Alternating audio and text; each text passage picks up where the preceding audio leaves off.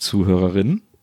Herzlich willkommen zu einer neuen Folge des besten Podcasts in allen SeaWorld-Aquarien und, äh, und äh, Partnergeschäften.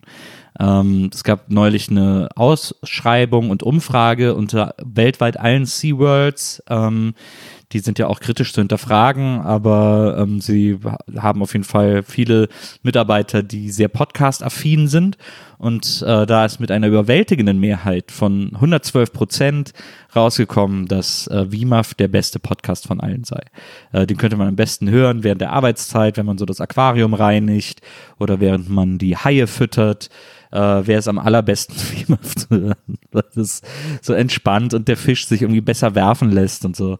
Das, äh, all diese Dinge ähm, kommen da wohl zusammen und äh, das, wir nehmen diesen Titel sehr stolz an. Äh, wir freuen uns und werden das natürlich demnächst auch aufs Cover schreiben, weil das eine besondere Ehre ist, dass wir da mit so einer überwältigenden Mehrheit, also dass sogar noch Leute von außerhalb dazugeholt wurden, damit man auf diese 112 Prozent kommt. Ähm, das hat uns sehr, sehr, sehr, sehr, sehr gefreut und äh, ja, deswegen äh, trotz aller Kritik an den Umgang mit Tieren in SeaWorld äh, ähm, äh, ähm, ist das etwas, was wir, was wir gerne annehmen. What's happening? Jetzt, äh, ich, äh, ich sehe viele erschrockene Gesichter unter den Kopfhörern an den äh, Podcast-Abspielgeräten, weil viele Leute sagen, was, was, das war doch nicht Nils, was war das für eine Stimme?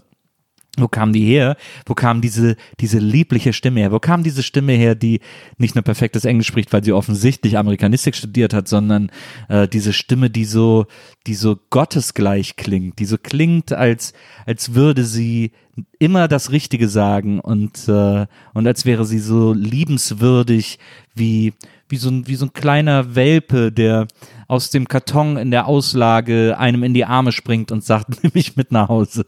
Und diese Stimme gehört einer Frau, die ich mit Worten schon gar nicht mehr beschreiben kann, zumindest nicht mehr mit vielen, um diese Folge zu starten. Deswegen begrüßen mit mir die zauberhafte, tolle, großartige Ehefrau Maria Lorenz, äh, Maria Buckelberg. Hi. Hallo Maria. Ich möchte mich ganz offiziell von allen SeaWords auf dieser Welt distanzieren. Magst du SeaWorld nicht? Ich finde alles, was Tiere gefangen hält, nicht so gut. Ja, aber sind so SeaWorlds nicht auch, machen die nicht auch, ähm, lehren die nicht auch? Also ich finde, das SeaWorld Berlin, da hat man so, da, da ist so eine, da ist so ein Wir haben Stadtpanorama. SeaWorld? Ja. Ach ja, vorne am Alex, ne? Genau, da gibt es so ein Stadtpanorama, so ein Querschnitt, also wie so ein, wie so ein Flussbecken in der Stadt aussieht sozusagen. Und dann kann man Ja. da so durchgehen Ja. und sieht so, was unter Wasser ist, welche Fische hier so in heimischen Gewässern leben und so. Und Aber das kann man doch auch eigentlich ohne Tiere gefangen zu nehmen, oder? ja, aber so, dass, Zeigen. Dass, dass man da so Ich bin auch, kann- ich bin auch total fasziniert davon. Ich bin da auch ganz äh, doppelmoralisch. Ich war vor zwei Jahren das letzte Mal auch in so einem, nicht SeaWorld, das hieß Aquarium San Diego, nicht San Diego, aber irgendwo außerhalb von Los Angeles mit meinem Bruder.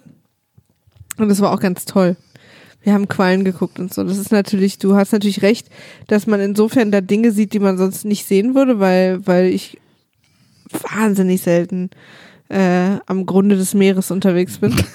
ähm, aber richtig okay ist es wahrscheinlich. Ich glaube, die Riesenkritik entzündet glaub, sich nicht ja eher mehr- an diesen Shows. So Was ich wirklich nicht mehr mache, ist in Zoos gehen. ja. Das mache ich nicht mehr. Das, Okay. Ich glaube, das letzte Mal in einem Zoo war ich mit dir im Tierpark beim 5 Kilometer Tierparklauf. Ja, Und das mache ich auch nicht mehr. Auch in keiner anderen Stadt mehr. okay. Aber Aquarien sind natürlich schon faszinierend, aber es ist natürlich das gleiche in Grün. Wir waren ja auch da in Stralsund in diesem, in diesem Aquarium mit diesem, mit diesem Meeresdings. Meeresding. Aber da geht's ja, aber da waren noch, waren da auch Tiere? äh, nur?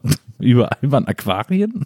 Das- Oben, oben gab es eine Pinguinfütterung. Äh, also, Ach, das war da, ja. Ich habe das jetzt, stimmt, du hast recht. Ich habe das jetzt gerade mit einem anderen Besuch durcheinander gebracht.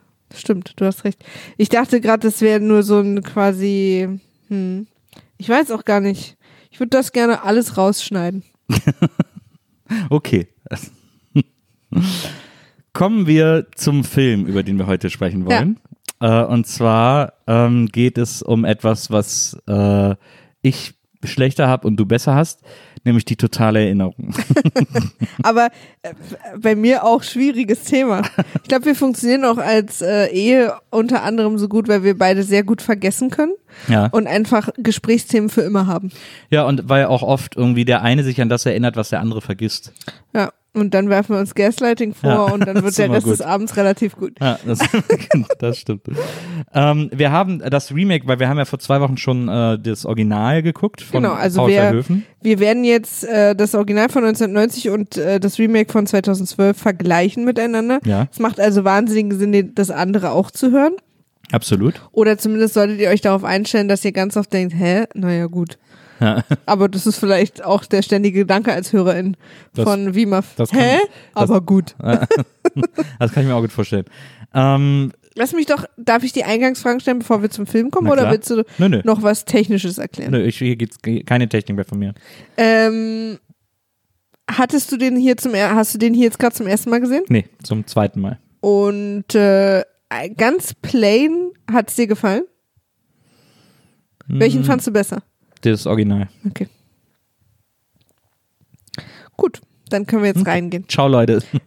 Es ist natürlich jetzt wirklich immer der Vergleich, ne? Ja, also ähm, dieses Remake äh, besticht dadurch, dass es äh, vieles anders äh, machen will und vermeintlich besser machen will. Ich glaube, man hat sich auch gedacht, ja, diese paar Logiklöcher, die gleichen wir jetzt aus. Ähm, Ja, eine unserer großen Fragen aus der Folge von zwei Wochen wurde uns ja auch beantwortet.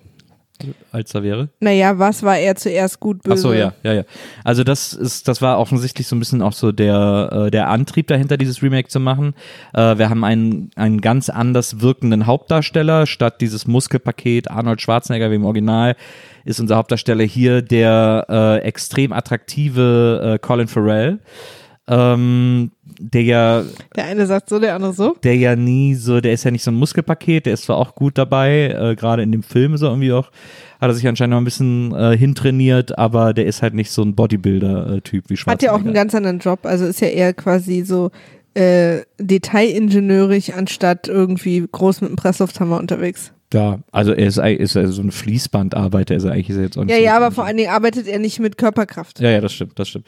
Ähm, so, und äh, jetzt erstmal das Krasseste. Der Film fängt an mit einer Erklärung, wo man eigentlich schon denkt, ich mache jetzt einfach sofort wieder aus. Was ist denn das für ein super dämlicher Kack-Bullshit? Die Prämisse. Ich hasse die Prämisse von diesem Remake seit der Sag ersten. Sekunde. Ähm, es gab ein, äh, es gab einen Krieg auf der Welt, irgendwie im, im 21. Jahrhundert, 20. Jahrhundert, äh, der viel mit chemischen Waffen geführt wurde. Deswegen ist die ganze Welt im Grunde genommen verseucht, außer England und Australien ausgerechnet. Und England plus, aber plus so ein bisschen Landmasse ja, ein bisschen, noch, aber, aber, aber nicht viel. Und praktischerweise muss man ja sagen, da äh, Väterchen Zufall äh, hat der Weltgeschichte da gut in die Hände gespielt. Väterchen Ähm, Zufall. liegen diese beiden Länder äh, sich auf der Erde exakt äh, äh, gleich punktuell gegenüber. Weswegen, klar, das ist natürlich der nächste äh, logische Schritt, den die Menschheit dann macht, ein Tunnel gegraben wurde zwischen Australien und, äh, äh, und Großbritannien, der einmal durch den Erdkern führt äh, und täglich Menschen aus Australien äh, in die S-Bahn steigen, die sie durch diesen Tunnel in zehn Minuten nach England bringt, damit sie da arbeiten. ein, ein großer Fahrstuhl namens The Fall Wow. verbindet äh, diese beiden Orte auf der Welt. Die einzigen noch begehbaren Orte. Das ist so ein himmelschreiender Super-Scheiß-Prämissen-Bullshit, dass ich mich, ich frage mich so krass, wie das in irgendeinem Studio, wie das jemand jemandem hat durchgehen lassen. Weil, also äh, regst du dich jetzt quasi auf, weil es so wissenschaftlich unrealistisch ist? Oder weil es dir sozusagen zu herbeigeschuhhornt ist? Dass, Beides. Dass, also, dass die auch zufällig sich gegenüberliegen. Sowohl als auch. Also das finde ich, diese, dieses Schuhhorning finde ich ganz albern, aber auch dieses, diese einen Fahrstuhl durch den Erdkern zu bauen. Also es ist einfach so ein super krasser Blödsinn. Und ich, ich brauche ja keine realistische, ich weiß auch, dass es super krasser Blödsinn ist, Erinnerungen einzupflanzen oder Ja, so. Ne? ja. Also es geht nicht darum, dass ich jetzt finde, dass der erste Total Recall ein, ein, ein blendendes, äh, leuchtendes Werk an Realismus war. Äh, Da hat man sich natürlich Aliens bedient. Ja. Also Ja. Aliens, die was gebaut haben. Genau. Ja. Aber das ist dann schon in seiner Gesamtheit so far out, dass ich das in, also innerhalb, also einer filmischen Logik Logik, irgendwie genau. äh, äh, akzeptieren kann. Aber hier so, ein- so ein Technikfass aufzumachen mit so einem Fahrstuhl, der dann immer da und sind wir mal ganz ehrlich, der wurde vor allem deswegen erfunden, damit es diese eine Szene in der Schwerelosigkeit gibt, äh, wo die dann irgendwie so gegeneinander fighten, weil man das dann so als Tool für diesen Fight hat, äh, wenn man am Erdkern vorbeikommt und so. Ähm, ich fand das so, dieser Fahrstuhl, das ist, also es gibt so viele Gründe, warum der nicht gebaut werden würde. Und jetzt nicht nur wissenschaftliche Gründe, auch finanzielle Gründe, auch irgendwie so diese Idee, dass Australien die Kolonie ist, war es ja übrigens auch früher, das ist dann so der historische Verweis, weil Australien war ursprünglich die Gefangenenkolonie von Großbritannien. Ähm, äh, äh, da sind die alle so hin abgeschoben worden und so. Und äh, also, äh, dass man das so, dieses Motiv aufgreift und jetzt mit so einer wissenschaftlichen Pseudo-Erklärung, die so, also es ist einfach so krass unlogisch alles, finde ich. Und es ist auch viel unlogischer als dieser Böse, wie dieser Oberbösewicht im Original Total Recall, der sagt, ich verkaufe Luft, weil die Leute auf dem Mars leben wollen. Das ist so eine super klare, einfache, aber als Motivation völlig ausreichende Supererklärung. Und hier wird dann irgendwie um diesen Lift, ja, wir müssen die Kolonie, das sind, da ist, das sind die Leute, die wollen von uns weghaben, hier ist die Elite und so. Das ist völlig unnötig verkomplizierter äh, Hirnwichs. Deswegen fand ich es scheiße. Ich stimme dir nicht zu. Ich bin großer Fan von diesem Fahrstuhl.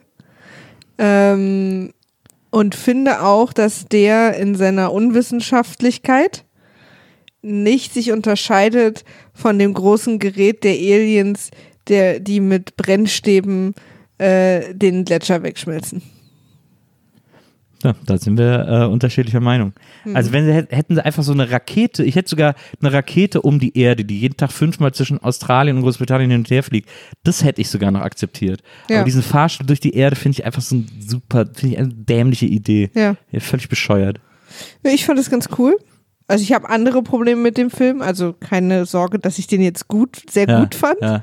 Ähm, aber ich mochte, ich mochte irgendwie, ich mochte diese Idee, weil ich auch die beiden Stationen, wo der, wo der Fahrstuhl immer aus der Erde geschossen kam, cool fand. Ähm, ich habe gemerkt in dem Film, dass ich extrem schnell zu beeindrucken bin mit, mit diesen großen Technikoptiken.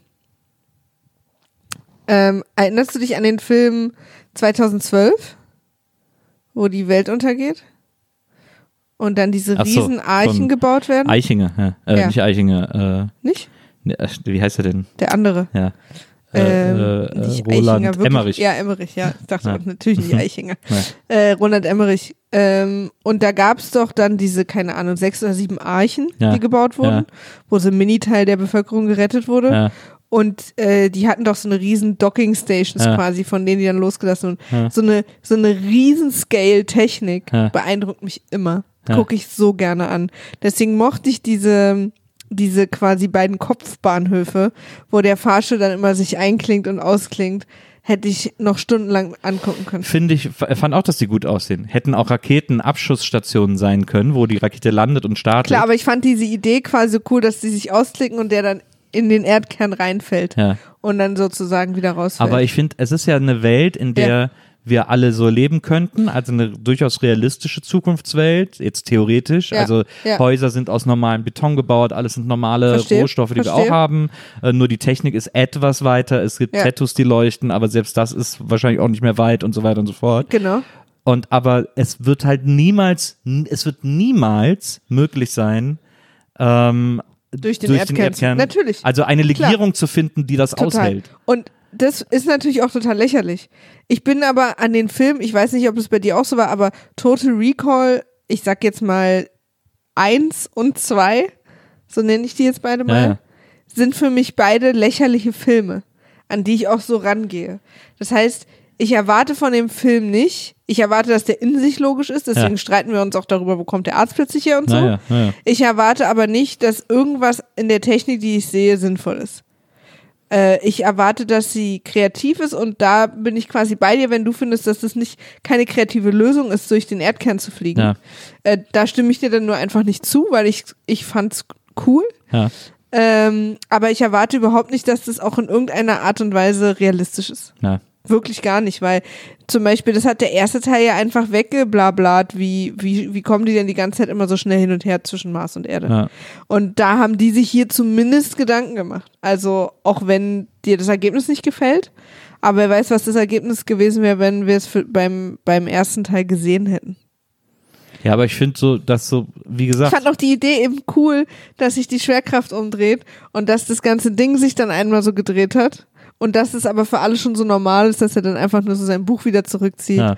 was ihm kurz aus der Hand fliegt. So, dass, also später natürlich bei der, äh, ich stimme dir auch total zu, dass, dass wahrscheinlich diese Kampfidee, äh, Kampfszene später, auf die wir dann noch zu sprechen kommen, in der Schwerelosigkeit, in der kurzen, so eine Basis war von so einer Idee, ja, ähm, aber aber mir hat die, die Szene am Anfang, wo sie, wo diese Schwerelosigkeit so beiläufig passiert ist, weil das einfach alles Pendler sind, die das seit Jahren jeden Tag machen. Ähm, und dann hat sich ja das ganze Ding einmal umgedreht und ist dann sozusagen wieder auf der anderen Seite der Erde. Ich fand es gut. Ich gehe auch davon aus, dass es relativ schwierig wird, innerhalb der nächsten 40 Jahre was zu erfinden, was durch den Erdkern fahren kann, ohne dass die Erde komplett zusammenbricht und der Kern anhält. Das halte ich auch für ein Problem. Aber das habe ich von dem Film nicht verlangt. ja. Du schon. Ja, Das, dieses Problem hätte ich jetzt auch nicht primär wichtig gefunden, aber dieses, dass der im Erdkern existieren kann, das ist für mich Ja. einfach. Und du hast natürlich recht, dass diese Prämisse, also wie sie uns diese, diese Erklär, Ja. diese Vorerklär-Prolog-Situation natürlich total lächerlich war. Also erstmal auch, im Prinzip ist ja jetzt Australien der neue Mars. Ja, Nee, genau. doch. Ja, im weitesten Sinne schon. Ja, aber auch nicht so richtig. Naja, es wird ja viel zusammengelegt in diesem Film, Es wird was. viel zusammengelegt. Ich habe auch eine Liste an Dingen, die ich bemerkenswert fand, dass sie zusammengelegt wurden. Ja, Weil ich fand es manchmal auch schlau. ich fand's auch gut. Zum Beispiel, ähm, was äh, die Hauptgegnerin von Quaid betrifft. Ähm, also es ist, wir haben auch wieder, wir haben natürlich auch wieder den Arbeiter Quaid. Ähm, also die Namen sind auch alle die gleichen im Grunde genommen. Genau. Dämlicherweise, das habe ich halt auf, auf IMDb gesehen. Ja. Äh, im, Im ersten Total Recall wird Laurie L-A-U-R-I-E geschrieben Ja. und in dem Teil L-O-R-I, wo ich dachte, okay, Leute.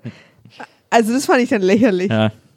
Es äh, gibt, also äh, ich glaube, am schnellsten könnte man abhandeln, was es für Callbacks zum ersten Teil gibt.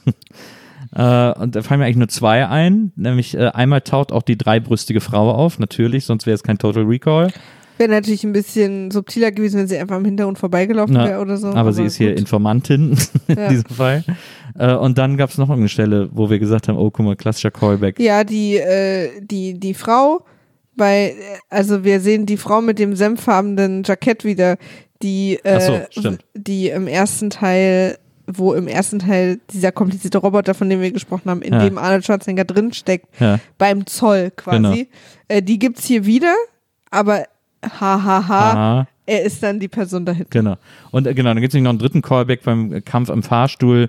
Äh, kämpft er gegen einen Stimmt. Roboter, äh, dem dann auch die Arme abgetrennt werden. Genau, weil der Fahrstuhl durch in einen Schacht reinfährt und Genau, dann nur die Arme. genau. Das war auch ein Callback. Es gab schon auch mehr Callbacks Ja, aber das waren so die offensichtlichsten. Das waren so die offensichtlichen. Für Genau. mich waren die offensichtlich, ich, ich nenne mal drei meiner offensichtlichsten Zusammenleger. ja, Äh, das ist einmal Laurie, äh, die im, was im Originalteil seine, seine quasi Fake-Frau ist, ja, plus der Bösewicht, der mit der Fake-Frau zusammen ist, ja. äh, sind in dem Teil jetzt hier eine Person, Genau. Kate Beckinsale, übrigens auch die Frau vom Regisseur. Ähm, und, Und da- das Zusammenlegen finde ich gut. Total. Ich finde auch, das total hat Sinn. extrem Sinn gemacht. Ähm, Wäre auch echt interessant gewesen im ersten Teil, wenn Ja. Sharon Stone das beides Wäre auch viel wäre. sinnvoller gewesen, hat man sich wahrscheinlich damals einfach nicht getraut, einer Frau so Ja, ja. den Lied zu geben als Bösewicht. Der Bösewicht muss ein Mann sein, genau. Ähm, dann wurde die Figur des seines Arbeitskumpels und des quasi ähm, Vertra also ähm, Realität hinterfragenden Arztes ja, zusammengeworfen. stimmt.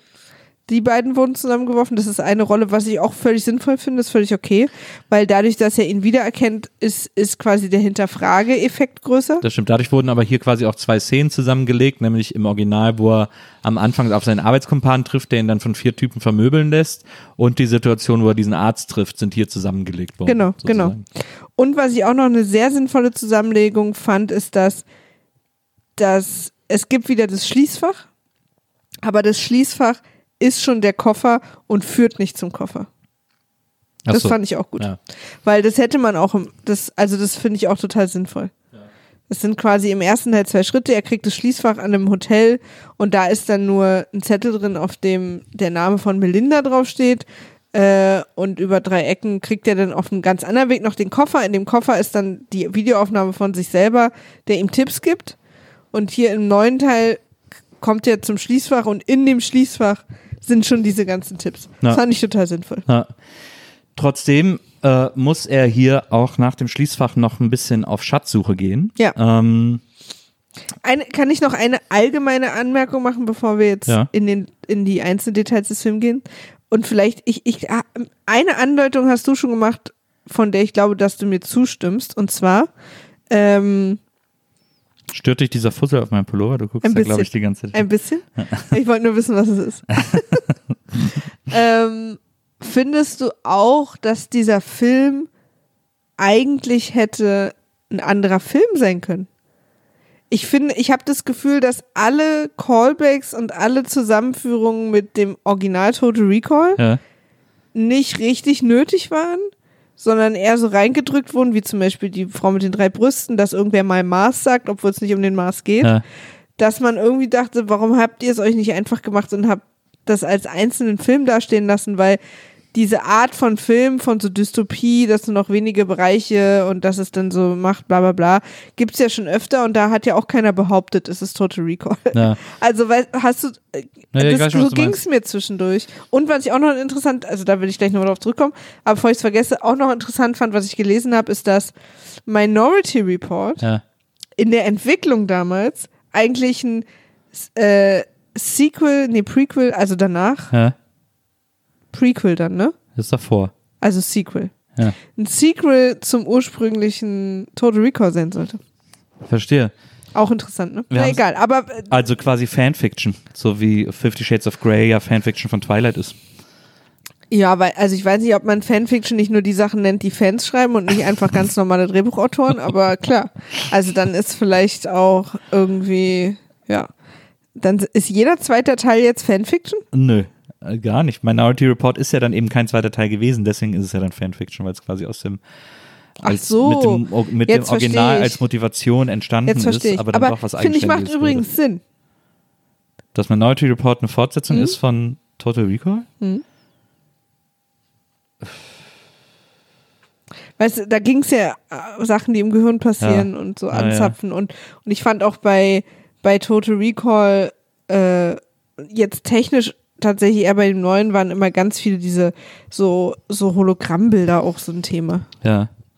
Na egal, auf jeden Fall fand ich das interessant. Aber findest du auch, dass es hätte vielleicht wäre entspannter gewesen wäre, also Easy Absolut. hätte ein eigener Film ja, sein können? Total. Also es ist, äh, wahrscheinlich hat man gedacht, den Fame vom Original nehmen wir Ja. noch mit. Weil ich fand auch tatsächlich die Übereinstimmung zu wenig. Es ist auch, eigentlich ist es auch, eigentlich, äh, wenn es jetzt nicht äh, ausgerechnet Colin Farrell wäre oder so, ist es schon auch ein ziemlicher B-Movie. Eigentlich ist es ziemlicher Trash. ähm, Ich fand ein paar Sachen richtig gut. ha, Will ich mal vorwegnehmen. okay. Also es gibt dann, äh, ich, äh, ich habe auch gar nicht so viele Notizen gemacht, weil ich irgendwann auch, mich hat es irgendwann auch ein bisschen gelangweilt, muss ich ehrlicherweise äh, gestehen.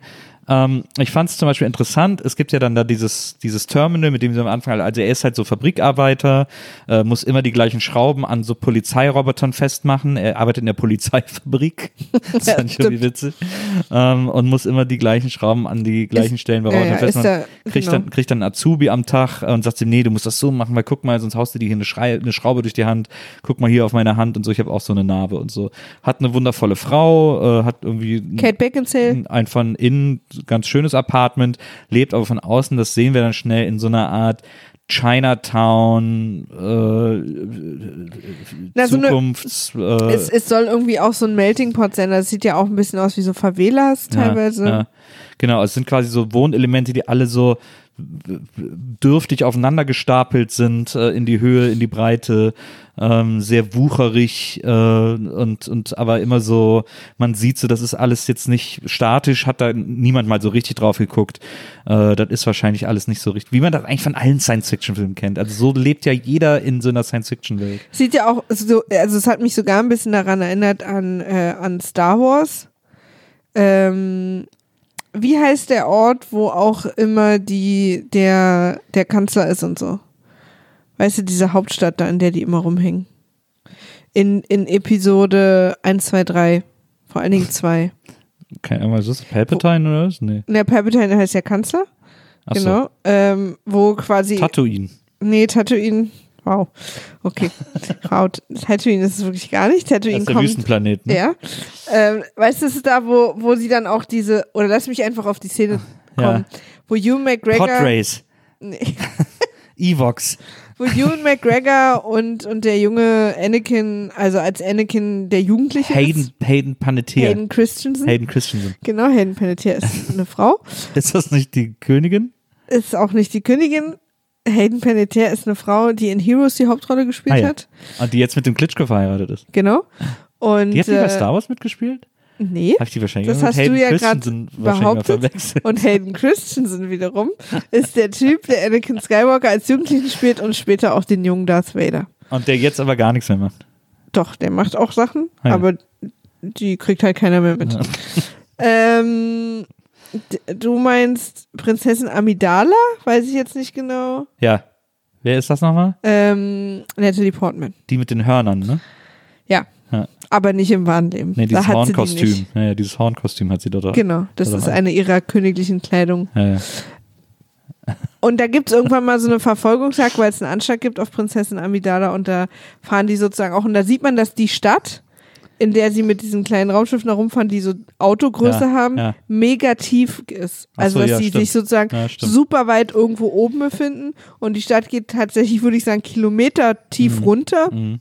Und ganz unten wohnen sozusagen die armen Menschen oder da ist sozusagen sind, äh, sind auch die Rotlichtviertel und so, ne? Da Ja. kommt ja auch keine Sonne hin.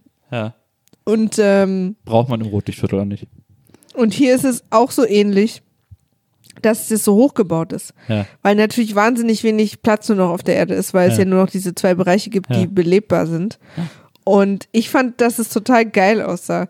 Diese aufeinander gestapelten Blöcke, die Ja. einfach vermeintlich in der Luft schweben, natürlich mit irgendwelchen, äh, und ganz unten ist auch, also es scheint auch immer zu regnen und ganz unten ist auch Wasser, was ich auch ganz interessant fand. Ja. Also man, viel ist man so mit kleinen Bötchen unterwegs, sah fast so Venedig-mäßig aus, also man kann auch zu Fuß aber es ist auch viel so Kanäle. Ja.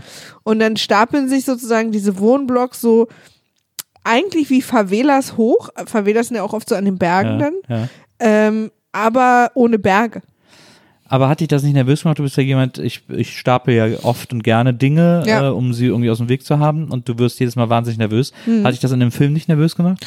Nö, weil ähm, ich habe eine Menge äh, so, wie heißt es, Säulen gesehen Ja.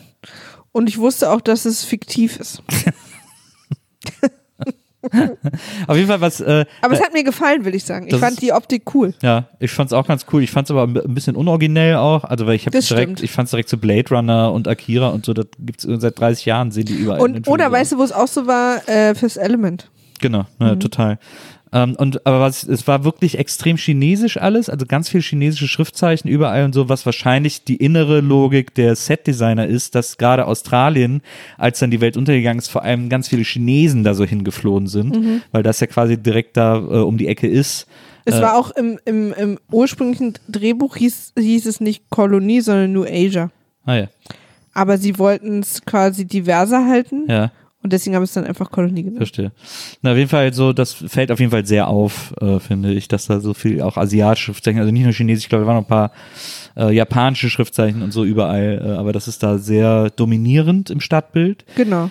Ähm, Und man muss sich im Prinzip vorstellen, dass die Leute, die da wohnen, also oder ein Großteil der Leute, die da wohnen, jeden Tag zur Arbeit pendeln Ja. mit diesem riesen Fahrstuhl, der einmal durchs Erdinnere fährt, Genau. bis nach äh, die Vereinten Britischen irgendwas hieß Ja. das, habe ich vergessen. Ja. Und da arbeiten gehen, wobei ich auch sagte, aber wäre die Industrie nicht auch in der Kolonie? Also das fand ich schon komisch, dass uns gesagt wird, die Fabrik ist jetzt nun gerade da, wo die Reichen leben, aber gut. Und deswegen fährt Colin Farrell und sein Arbeitskumpi, ich glaube Harry oder Henry oder so, fahren die jeden Tag mit diesem Fahrstuhl. Ja. Der angeblich 17 Minuten fährt, Ja. was ich okay finde, Ja. auch wenn es mir ein bisschen kurz vorkommt.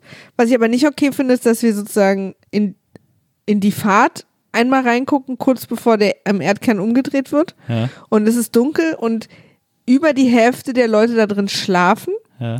oder und ein paar lesen auch, Colin Farrell liest, um uns zu zeigen, das ist hier so alltäglich, kein, keiner beachtet Ja. es mehr. Ja. Aber niemand, der weiß, dass er 17 Minuten reist, schläft. Ja. Das ist mir ein ganz wichtiger Punkt gewesen. Der Ja. hat mich ähnlich kürre gemacht wie Arnold Schwarzenegger mit seinen kleinen Schälchen für seinen Smoothie, die er nicht leer macht. Ja. Niemand, der weiß, ich fahre jetzt 17 Minuten, schläft. Ja, aber das Boarding, Onboarding, Offboarding und so, das dauert alles ewig lang. Äh, Nein. Da. Als sie sich hinsetzen, als alle gerade ihren Platz finden, geht's los. Ich glaube, man kann nicht schlafen, während man, äh, wenn man zwischendrin schwerelos wird. Ich glaube, das geht so auf den Körper äh, und ist so anstrengend. Eigentlich da- ist es das ja ein bisschen wie nicht Achterbahn schlafen. Genau. Hm. Das kann man, glaube ich, gar nicht. Ich fand es jedenfalls äh, Ich fand, was mich, Interessant. was ich bescheuert fand, war, man sieht dann, wie sie da in diese, in ihre, äh, in den Fahrstuhl gehen äh, oder in The Fall, äh, wie sie einsteigen und dann aussteigen in England und dann da rumlaufen und so. Und da sieht man dann so Tafeln, Terminal 2, Terminal 3 mit so riesen Time-Schedules drunter. Und der fährt halt einmal hin und her. Also es gibt ja nur den einen Fahrstuhl, es gibt ja nicht mehrere. Fahrstühle. Äh, wieso soll's dann, wieso gibt's dann da so ein Time-Schedule so ein langes? Das macht irgendwie gar keinen Sinn. Also ich gehe schon mal davon aus, dass, dass wir haben ja auch Züge gesehen. Sehr viele. Dass dann von dem Terminal Züge in alle möglichen Richtungen quasi in der, auf Verstehe. dem jeweiligen Kontinent fahren. Verstehe. Also dass, Dann dass, das wieder dass zurück. das ein Verkehrsknotenpunkt auch für andere Verkehrsmittel ist. Ja, Nicht nur für den Fall. ja. Aber mir ist es auch aufgefallen. Ähm, kurz noch mal zu seiner Wohnung. Die ist ja relativ groß Ja, und ich habe jetzt auch nicht das Gefühl, dass er arm ist. ja. Aber sie bezeichnet es ja als quasi so ein, so ein armes Drecksloch. Ja, Und ich habe dann wirklich überlegt, ob das Setdesign oder die Menschen, die den Film gemacht haben, uns das als ärmliche Verhältnisse zeigen wollten. Weil es natürlich auch alles so ein bisschen dunkel und huschelig war. Aber ich war mir nicht ganz sicher. naja, es ist auch eine Einzimmerwohnung, also es gibt ja nur den einen großen Raum. So, ich meine, Aber schon groß trotzdem. ja, aber, Wie so ein großes Studio. na, Ne, weil du auch gesagt hast, es ist so ganz nett eingerichtet. ja, ich finde es ja auch ganz ich fand es auch ganz cool, ehrlich gesagt. Ich fand auch diese, ich habe mich gefragt, es gibt ja so, so Kühlschränke, gibt's ja auch schon, ne? Mit so, Mit so digitalen Ja. Displays als, ja. als Tür. Das fand Ja. ich ganz cool. aber ich glaube, dass äh, sozusagen ähm, sich gut oder sich schön oder schick einrichten hat ja erstmal in allererster Linie nichts mit äh, Geld zu tun. Man kann sich auch mit wenig Geld schon irgendwie ganz Ja. schick einrichten und so. Deswegen äh, finde ich, steht das nicht im Widerspruch. Ein großer Unterschied zu, zwischen den beiden, also die Prämisse ist natürlich die gleiche. Er hat eine wunderschöne Ehefrau, denkt, sein Leben ist toll und schon seit Jahren so. Ja, Ähm, bis dann später rauskommt, die Frau ist natürlich fake und sie kennen sich erst seit ein paar Wochen. ja. Ähm, Nachdem er bei der Firma Recall war und sich eine schöne Erinnerung hat geben lassen wollen, in der er Geheimagent ist. Das ist hier ja auch. Ja, ja, genau. Danach erfährt er das, meinst du? Ja, Ja, ja, genau. genau, ja. richtig. Der Unterschied, was ich ja beim ersten Teil bemängelt habe, ist, dass wir es hier nicht wissen, bevor es nicht passiert. Also Kate Beckinsale, die Schauspielerin, die Rolle, wie heißt sie? Äh, Louis? Nee, Lori? Lori. Ja, Äh, gibt es nicht weg, bis es nicht passiert. ja. Das finde ich gut. Ah, ja. Also, dass sie nicht, wir haben ja sofort in der zweiten Szene im, im alten Total Recall die Andeutung gesehen, dass mit Laurie was nicht stimmt. ja. Und das war hier nicht und das fand ich gut. Also sie hat es hier auch ganz cool gemacht, äh, weil sie ihn dann so umarmt und sagt, ach komm her und so und dann äh, versucht zu erdrücken. Ja. Das fand ich irgendwie ganz Das cool. war so sneaky, ne? Ah, ja. Und ich, äh, und ich fand es auch cool, weil man damit in dem Moment überhaupt nicht gerechnet hat und weil es auch vorher keine bedrohliche Musik oder so gab. Ja. Also das kam echt so aus einer netten Umarmung heraus, wirklich aus dem Nichts, hat sie versucht, ihn zu erwürgen. Ja. als er ihr sozusagen erzählt hat, ich war gerade bei Recall, wollte eine nette Urlaubserinnerung äh, oder irgendwie eine nette Erinnerung haben, plötzlich kam Polizei rein und ohne zu wissen, was ich tue, habe ich die alle umgebracht. Ja, genau. Und sie ist erstmal noch so, hm, ach, das sie ein. Und als sie aber merkt, nee, das, das ist jetzt, Ja, umarmt sie ihn ja, und versucht ihn dabei zu erwürgen. ja. Das ist echt ganz gut gemacht. Fand ich auch. Und dann kommt auch so eine gute Verfolgungsjagd, die fand ich auch ganz spannend, schöne Actionsequenz äh, durch diese Favelas, wo er irgendwie durch Fenster springt, auf Balkons springt, äh, zwischen den Häusern hin und her äh, und sie ihm irgendwie die ganze Zeit hinterher. Auch auch diese auch im Remake ist der ist der äh, Bösewicht-Charakter. Wir wissen ja jetzt, dass sie sozusagen beide Charaktere auf einmal ist, sehr gnadenlos und schießt jeden Zivilisten über den Haufen, äh, schießt wie wild in der Gegend rum, äh, einfach um ihn zu erwischen. Das wird uns hier auch direkt, glaube ich, am ersten Balkon. Da sitzt jemand, den sie auch dann einfach abknallt, weil sie daneben schießt Ja. und sagt, ach scheiße, und dann weiter hinterherläuft und weiter schießt, Ja. äh, dass sie da, dass da Menschenleben gar nichts für sie zählen und sie so gnadenlos ist. Das Total. ist irgendwie äh, sehr, Sehr ehrgeizig. ja, Sie ist sehr ehrgeizig. Äh, Recall übrigens, äh, die, die Recall, die Firma, ähm, ist, sieht auch wirklich ganz anders aus. ja. Also sieht so ein bisschen aus, hat so die Wie. Puff. Ja, wie so ein Puff und natürlich mit diesen sehr viel ähm, chinesischen Kulturelementen, aber Ja. auch also eine riesen Buddha-Station und so, Buddha-Station. Ja. Ähm, und wirkt und auch sehr dunkel. Ja. Es war ja beim ersten Teil noch so ein, so ein sterile, wie so eine Art, Labor. ja, genau. Ja. Jetzt ist es einfach wirklich wie so ein Hinterzimmerpuff irgendwie. Ja. Ähm, wobei, das ja auch irgendwie blöd gesagt, aber es ist auf jeden Fall erstens ein bisschen geheimer, also alles mehr so hinterzimmerig, viel dunkler und dann natürlich alles irgendwie sehr, äh, auch irgendwie sehr, fast so ein bisschen, Zwielichtig. ja, und ähm, es ist ja auch in der Kolonie. Also es ist ja, Ja. nicht, Recall ist nicht irgendwie offensichtlich nicht so eine und es wirkt, ich fand die Ästhetik so ein bisschen wie bei Doctor Strange, wenn er in der Ausbildung ist. Okay.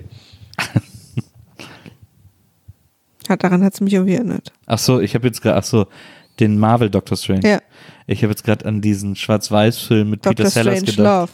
Ach, das war Strange Love, genau. Ähm, Aber das fand ich jedenfalls interessant. Also, das Ja. ist, äh, ähm, dass es so ganz anders aussah und auch so die Leute, die da arbeiten, sehen so ganz anders aus. Also es wirkte wirklich viel mehr so wie, wie ich gehe mir mal im Hinterzimmer was zu kiffen kaufen. ja, was zu buffen. Was zu buffen. Ja. Entschuldigung. ja, Ähm, ja, und dann ist er eben zu Hause und dann ist irgendwie klar, dass also dann verfolgt sie ihn und dann ähm, ist er äh, in Gefahr. Er, äh, der, das Peilsenderproblem, das wir aus dem ersten Film auch noch kennen, wo sich Schwarzenegger das aus der Nase einen Ball geholt hat mit einer Spezialwaffe, Ja. ist in diesem Fall ein Handy, das in die Hand eingelassen ist, was irgendwie ganz cool ist, weil man dann so mit der Hand telefonieren kann. Die Ja. Mhm. Hand leuchtet dann so die Handfläche und ähm, ihm wird dann irgendwann klar, äh, dass er das loswerden muss. Ich glaube, es sagt ihm auch jemand, den er anruft Ja. irgendwie. Und der muss, also du hast im Prinzip mit diesem Handy zwei Optionen. Entweder du hältst dir die Hand so ans Ohr und telefonierst dann so, oder du hältst die Hand gegen eine Glasscheibe. Glasscheibe deiner Wahl, Hauptsache Glas, Ja. und kannst dann Face telefonieren mit Genau. der Person. Also Genau. siehst dann das Display und die Person, solange du die Hand an die Scheibe hältst, äh, an der Scheibe. Cooles Gerät. Ich fand's auch cool. Ich Hat mir gefallen. Ja. Und da hat er, ähm, wir erinnern uns an den ersten Total Recall, wo er in dem Hotelzimmer ist und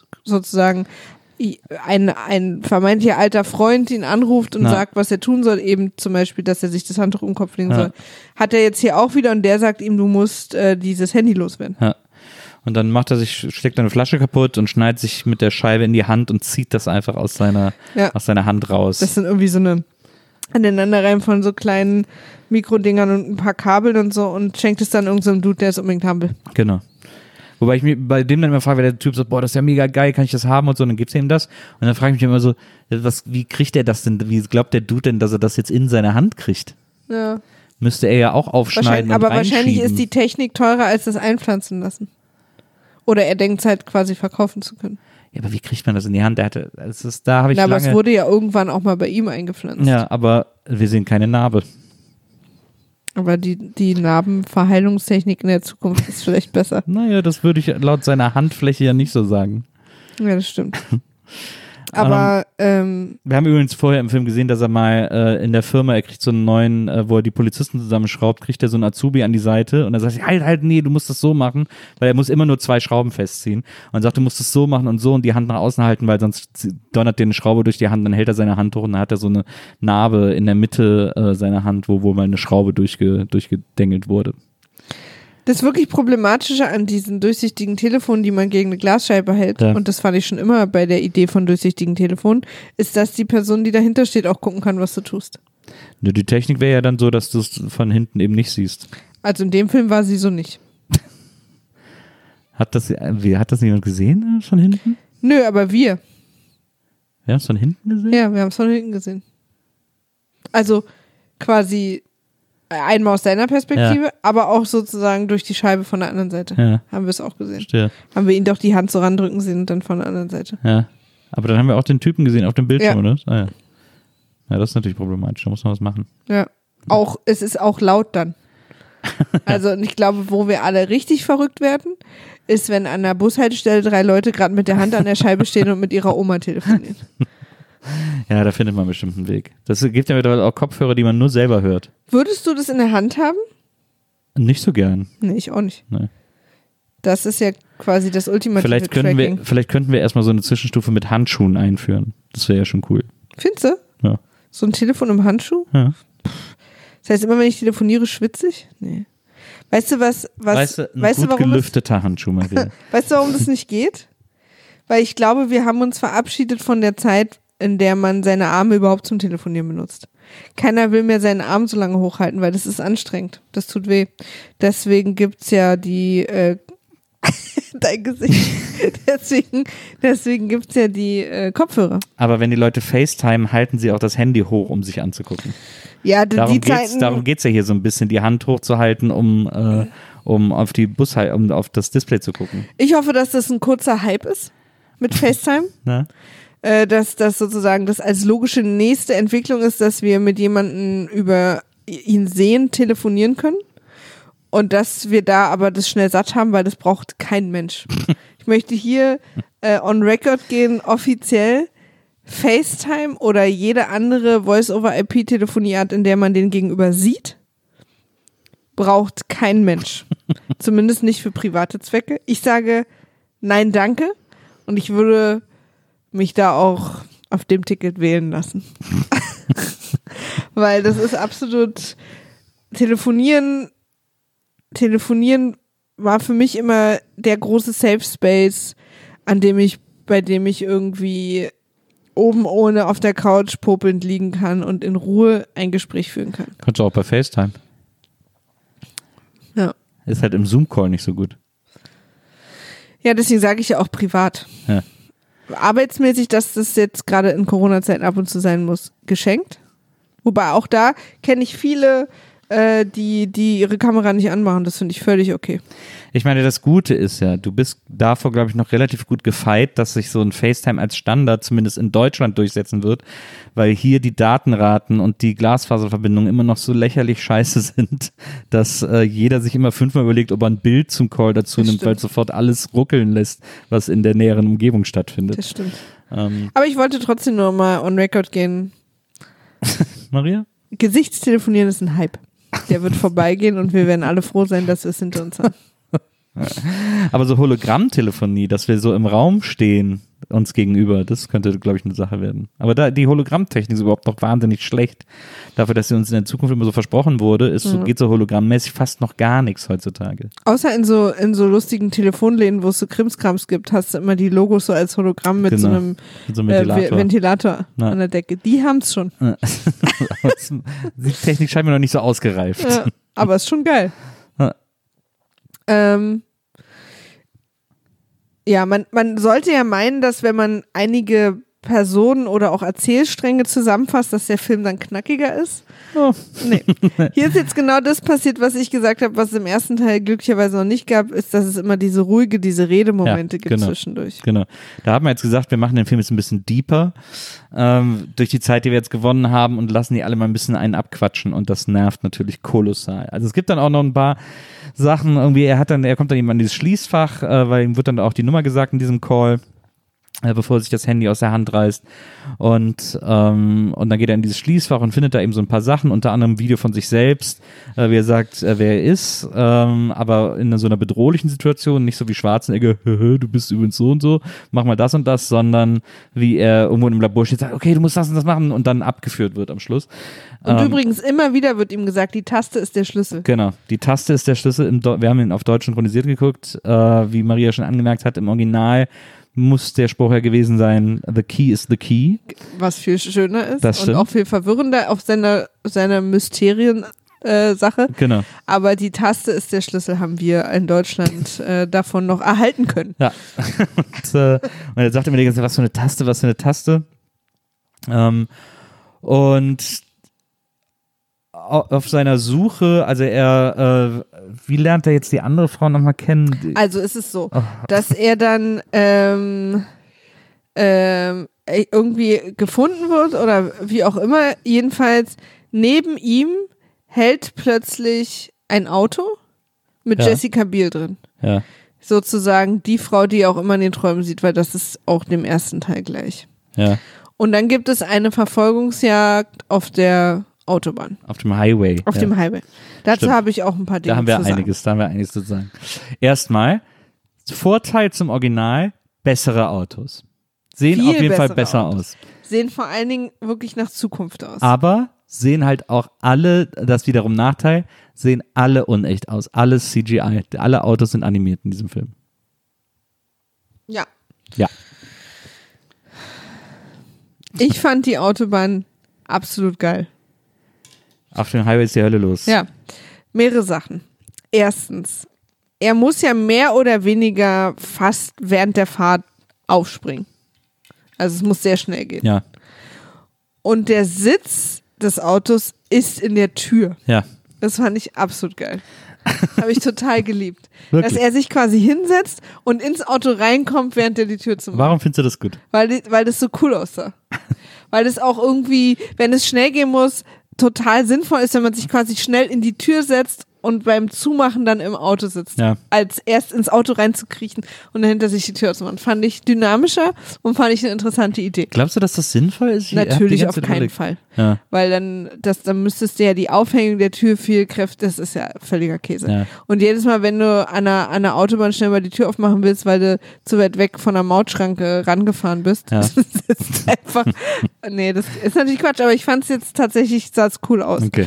Dann fand ich cool, ähm, mega cool sogar, die, die kleinen Fahrstuhlabfahrten, Ja. wo man, dass man die Autobahn wechselt, Wird so indem man reingehieft. indem man links quasi wie, wie eigentlich das gleiche Prinzip wie jetzt bei diesen äh, Parkhäusern, Ja. wo Autos in so kleine, in so kleine Fahrstuhlkabinen dann Ja. einfach irgendwo hintergefahren werden. Und so, so fährt man von der Autobahn ab oder wechselt die Autobahn, Ja. indem man, und die sind auch die ganze Zeit links. Also du musst nicht irgendwo bis irgendwo warten, sondern du kannst jederzeit abfahren. Ja. Und dann fährst du in so einen kleinen, wie so eine kleine Abfahrt in, so auf so eine Rampe und dann wirst du runtergefahren zu dem nächsten Autobahn, wo du halt hin willst.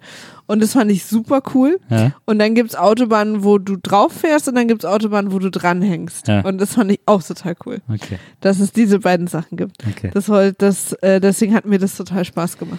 Ich muss auch sagen, diese Autos fahren alle auf so Düsen quasi, also schweben alle. Ja. Also es sind auch so hochgelegte Highways, auf denen sie da schweben. Genau, ich glaube, auf den Highways ist, ist das Prinzip vor allem magnetisch. Ja. Es gibt auch noch, ja, ja, wahrscheinlich, keine Ahnung, wahrscheinlich. Weiß ich auch nicht. Also äh, als sie über Kopf fuhren, auf jeden Fall. Ja. Mhm. Ähm, es gibt auch noch normale Autos mit Rädern, aber die sind halt unten auf der Erde. Und Genau, das ist mir aufgefallen. Unten, also wenn man das, wir, wir, wir befinden uns jetzt sehr weit oben in der Luft mit diesen Autobahnen. Da sind auch einige Häuser, aber wenn wir ganz runter auf die, also nicht in der Kolonie, sondern in Ja. UK, auf die Straße gehen, ist, ähm, haben wir ganz normale, auch alte Häuser und normale Autos, normale Fußgänger, alles normal. Ich nehme an, es war eine Budgetfrage, ja, ähm, dass wir ein bisschen London in normal sehen. ja. Äh, und dann gibt's aber eben diese Magnetautobahn. Ja. Fand ich super. Und es gab ja auch diese komischen Spuren immer auf den Autobahnen. Also ich glaube eigentlich, wenn du nicht gerade ein Auto, also eine Verfolgungsjagd hast, Ja. dann werden quasi die Autos immer an den Spuren langgeführt, damit sozusagen auch keine Naja. Unfälle passieren Naja. können. Eigentlich wie so ein bisschen diese, wie hießen denn diese. Carrera-Autobahn, genau. Ja. Dass auch wenn die dann um die Kurve ist, trotzdem jeder auf seine Mhm. Spur und man ist nicht zusammengefahren. Man muss sagen, es gibt äh, einige Unpraktischheiten an diesen Autos. Die erste, äh, auffälligste ist, die Fenster lassen sich nicht öffnen. Äh, denn anders ist es nicht zu erklären, dass Kate Beckinsale, die jetzt äh, Colin Farrell und der anderen Frau im Auto folgt, ihre Scheibe kaputt hauen muss, um rausschießen zu können. Ja, das stimmt. Das äh, ist zumindest problematisch, Ja. wenn man raucht. Ja. Was cool ist, was mir am besten gefallen hat an den Autos, war, äh, Kate Beckinsale fährt, äh, Will Ferrell, äh, Colin Farrell sitzt neben ihr, Flucht, Flucht, und dann sagt sie, äh, weil sie irgendwie Also wenn du jetzt die ganze Zeit Jessica Biel meinst, äh, Jessica Biel sagt irgendwie so, ja, äh, hier übernimm du mal, ich muss schießen, und dann kann sie mit so einem Wisch das äh, Lenkrad auf den Beifahrersitz schieben. fand ich auch cool. und dann fährt er weiter. Das Ja. war irgendwie cool. Fand das war stylisch äh, gemacht. Fand ich auch eine coole Idee, weil die so simpel ist und auch so sich so anfühlt, als wäre es eigentlich gar kein Problem. und als wär's, wird echt Sinn machen. Und So. als wäre es so eine Zukunftssache. Ja, das fand ich auch cool. Ähm, aber äh, also, dass man die Fenster nicht runter machen kann, ist irrsinnig unpraktisch. Vielleicht Und- geht es darum, dass die äh, Autobahnen höher sind, als da noch sehr guter Sauerstoff ist. Aber dann wäre wär sie erstickt, als sie das Fenster zerschlagen hat. Ja, also oder zumindest höher fahren könnten. Naja, Ja, ich, also irgendwie, man kann doch mal ein Fenster aufmachen in einem Auto. Ähm, das fand ich irgendwie, fand ich irgendwie komisch. Und dann, was ich auch äh, äh, dann bei dieser Erfahrung, die relativ spannend war, aber so ein bisschen doof fand, war, ähm, was er macht oder, äh, oder sie macht, äh, als sie auf das Auto der Gegner schießt, ist dahin zu schießen, wo die Reifen sind, weil da bei den Zukunftsautos offensichtlich auch die Düsen sind, Ja. genau an der gleichen Stelle und Ja. sie schießt dann zwei Düsen kaputt und dann fällt das Auto um, weil das auf der einen Seite nicht mehr schwebt. Ja, ja, das ist dann irgendwie dieser, diese, oder die Magnete oder. Es ist dann halt wie unsichtbare Reifen zerschießen. Also ich meine, wenn man diese Technik schon hat, dann kann man ja diese Schwachstelle, dass es die vier Punkte gibt, an denen es getragen wird, irgendwie verbessern oder aufheben oder so. Ja. Äh, äh, oder, oder so Ersatzdüsen, die das sofort auffangen würden oder wie auch immer. Aber das schien mir irgendwie wahnsinnig unlogisch, dass diese, diese super modernen Dinge einfach nur auf unsichtbaren Reifen fahren. Das stimmt. Da stimme ich dir zu. Das fand ich auch irgendwie komisch, weil es war so, als hätten sie es während des Drehens vergessen, dass die keine Reifen haben Na. und mussten sich dann noch schnell was ausdenken. Genau. Und dann äh, fahren äh, irgendwie äh, die, der Witz, äh, wie äh, Pharrell ihnen dann sozusagen entkommt. Äh, äh, sein Trick ist, dass er diesen Pfad, diese Autobahn verlässt mit diesem Auto und dann das Auto abschaltet, sodass es abstürzt, aber so Genau, kontrolliert, also er dass schaltet, er schaltet sozusagen die, die Magnet- oder diese Düsenfunktion aus. Genau. Und dann stürzt das Auto ab und er schaltet es kurz vor Landung wieder ein, sodass es ihn abfedert und in diesem Fall dann ein Auto zerstört, das unter ihm zufälligerweise steht. Genau, und zwar ohne es zu berühren, durch Ja, den Druck. Und genau. Fand ich auch ganz cool, ehrlich gesagt. Ja. So ein Reifenauto, so ein Ja. altes Reifenauto. Als Reifenauto. Ja. Und dann gehen sie in seine, also seine, das Video von ihm selbst äh, aus der Vergangenheit schickt ihn in seine alte Wohnung und da Genau. geht er mit ihr hin. Genau. Und da kommt jetzt äh, eine Szene, puh, sage ich mal, denn äh, wir kriegen jetzt die große Lösung von The Key is the Key, weil er guckt sich in der Wohnung um, wir sehen, auf wie er die Wohnung durchsucht, die wurde offensichtlich auch schon durchsucht, weil alle Schubladen sind äh, auch übrigens ein sehr kompliziertes Verfahren, die Schubladen wurden rausgenommen und wurden dann von der Polizei eingepackt in Zellophan als äh, Jede durchsucht. einzelne Schublade. Jede einzelne Ja, Schublade fand ich auch. und dann irgendwo hingelegt. Das fand ich auch interessant. Aber auch Schubladen, die er an den richtigen Stellen aufgezogen hat, waren dann genau, versiegelt. ja, genau. Das fand ich auch sehr. Oder jede einzelne Box auch. Also Ja. da, da ist jemand richtig mit der quasi Zukunftsversion der Laminiermaschine, Äh. ist mal richtig Pferde mit ihm durchgegangen. Genau, genau. Und, äh, und dann durchsucht er alles so und findet nichts oder findet dann ein Pistolenversteck, hat dann endlich wieder eine Pistole hinter dem Badezimmerspiegel, aber sonst findet er irgendwie nichts. Und dann setzt er sich so an so einen Flügel, der da rumsteht und spielt so Gedanken verloren. Klimpert so. Spielt so für Gedanken verloren darauf rum und merkt plötzlich, dass er eine ganze Etüde spielen kann. Ja, er kann Klavier spielen, das ist natürlich auch wieder ein super subtiler Callback zum Anfang des Films, wo er mit seinem Kumpel nach der Schicht in der Bar sitzt und aufs Klavier guckt und sagt, ich würde zum Beispiel gern Klavier spielen können. Ja. Und in dem Moment bin ich richtig sauer geworden. Weil das ist was, wo, glaube ich, Leute denken, sie sind sehr clever, Ja. aber es ist nur bescheuert. Genau, er spielt dann da und freut sich auch so doof. Äh, und dann merkt er plötzlich bei einer Taste, eine schwarze Taste, tick, tick, tick, da kommt kein Ton raus, die ist irgendwie kaputt. Und dann rüttelt er daran rum und dann kann er die so rausziehen. Und dann hat er, glaube ich, äh, als Schlüssel ja so einen schwarzen Streifen bekommen, bei dem er nicht wusste, wie, wie kann das ein Schlüssel sein. Äh, und setzt den dann an der Stelle wieder ein und das spielt dann wieder seine Etüde und das löst dann einen größeren Mechanismus aus. The key is the key. The key is the key in this case. Weil äh, auf Englisch ist Key auch die Tonart. Genau. Wobei es da. aber auch Taste. Na eben, weil äh, Tonart hätte ja dann auch. Tonart, Taste, Schlüssel, Na. Key ist alles. Engländer sind wahnsinnig faul. Es gibt ein Wort und es hat 500 Bedeutungen, kommt halt alleine klar. Absolut. Ja. Ähm, äh, und Deswegen übrigens auch kleine Zwischenanekdote, heißt äh, in, in der englischsprachigen Sesamstraße Graf Zahl nur The Count, weil Count heißt auf Deutsch zählen und Graf. Ich äh, hatte als Kind Angst vor Graf Zahl, weil Ja, immer Gewitter, weil immer Gewitter war, wenn er gelacht hat. Ich hatte auch immer Angst vor Graf Zahl. Und ich habe heute auf dem Origin offiziellen, ich glaube Muppets oder Sesamstraße-Account auf Twitter, die haben eine Grafik veröffentlicht, welche Figur man ist, in welchem Monat man geboren ist. Und da ist Oktober Graf Zahl und da bin ich nicht mit einverstanden. Ach, aber heute findet man den doch süß. Na, ich bin trotzdem nicht damit einverstanden. Aber ich fand es immer lustig, dass er, dass er The Count hieß, weil das beides ist und Ja. wir mussten dann halt Graf Zahl draus machen. Count, Count ja. Im Prinzip. Ja. So, ähm, und dann, äh, was, und dann das Klavier, warte mal, er, er spielt dann die Etüde und dann wird irgendwas ausgelöst. Achso, dann wird sein Hologramm ein Video. ausgelöst, genau. Ja. Äh, sein Kopf, äh, und zwar im alten Style mit äh, schlecht rasierter Glatze und Physiklehrerbart, ähm, ist ihm dann da gegenüber und äh, gibt ihm nochmal eine Message mit. So, und hier erfahren wir jetzt, wie es ist. Also, er war eigentlich äh, böse. Er hat, äh, er war Agent äh, des großen Bösewichts. Warte mal, wie heißt der? Co- Co- Cohagen. Ja, Er war Agent von Cohagen, der der große Bösewicht ist, Ja. auch im ersten Teil war. ja. ähm, und hat sich bei den Rebellen eingeschleust.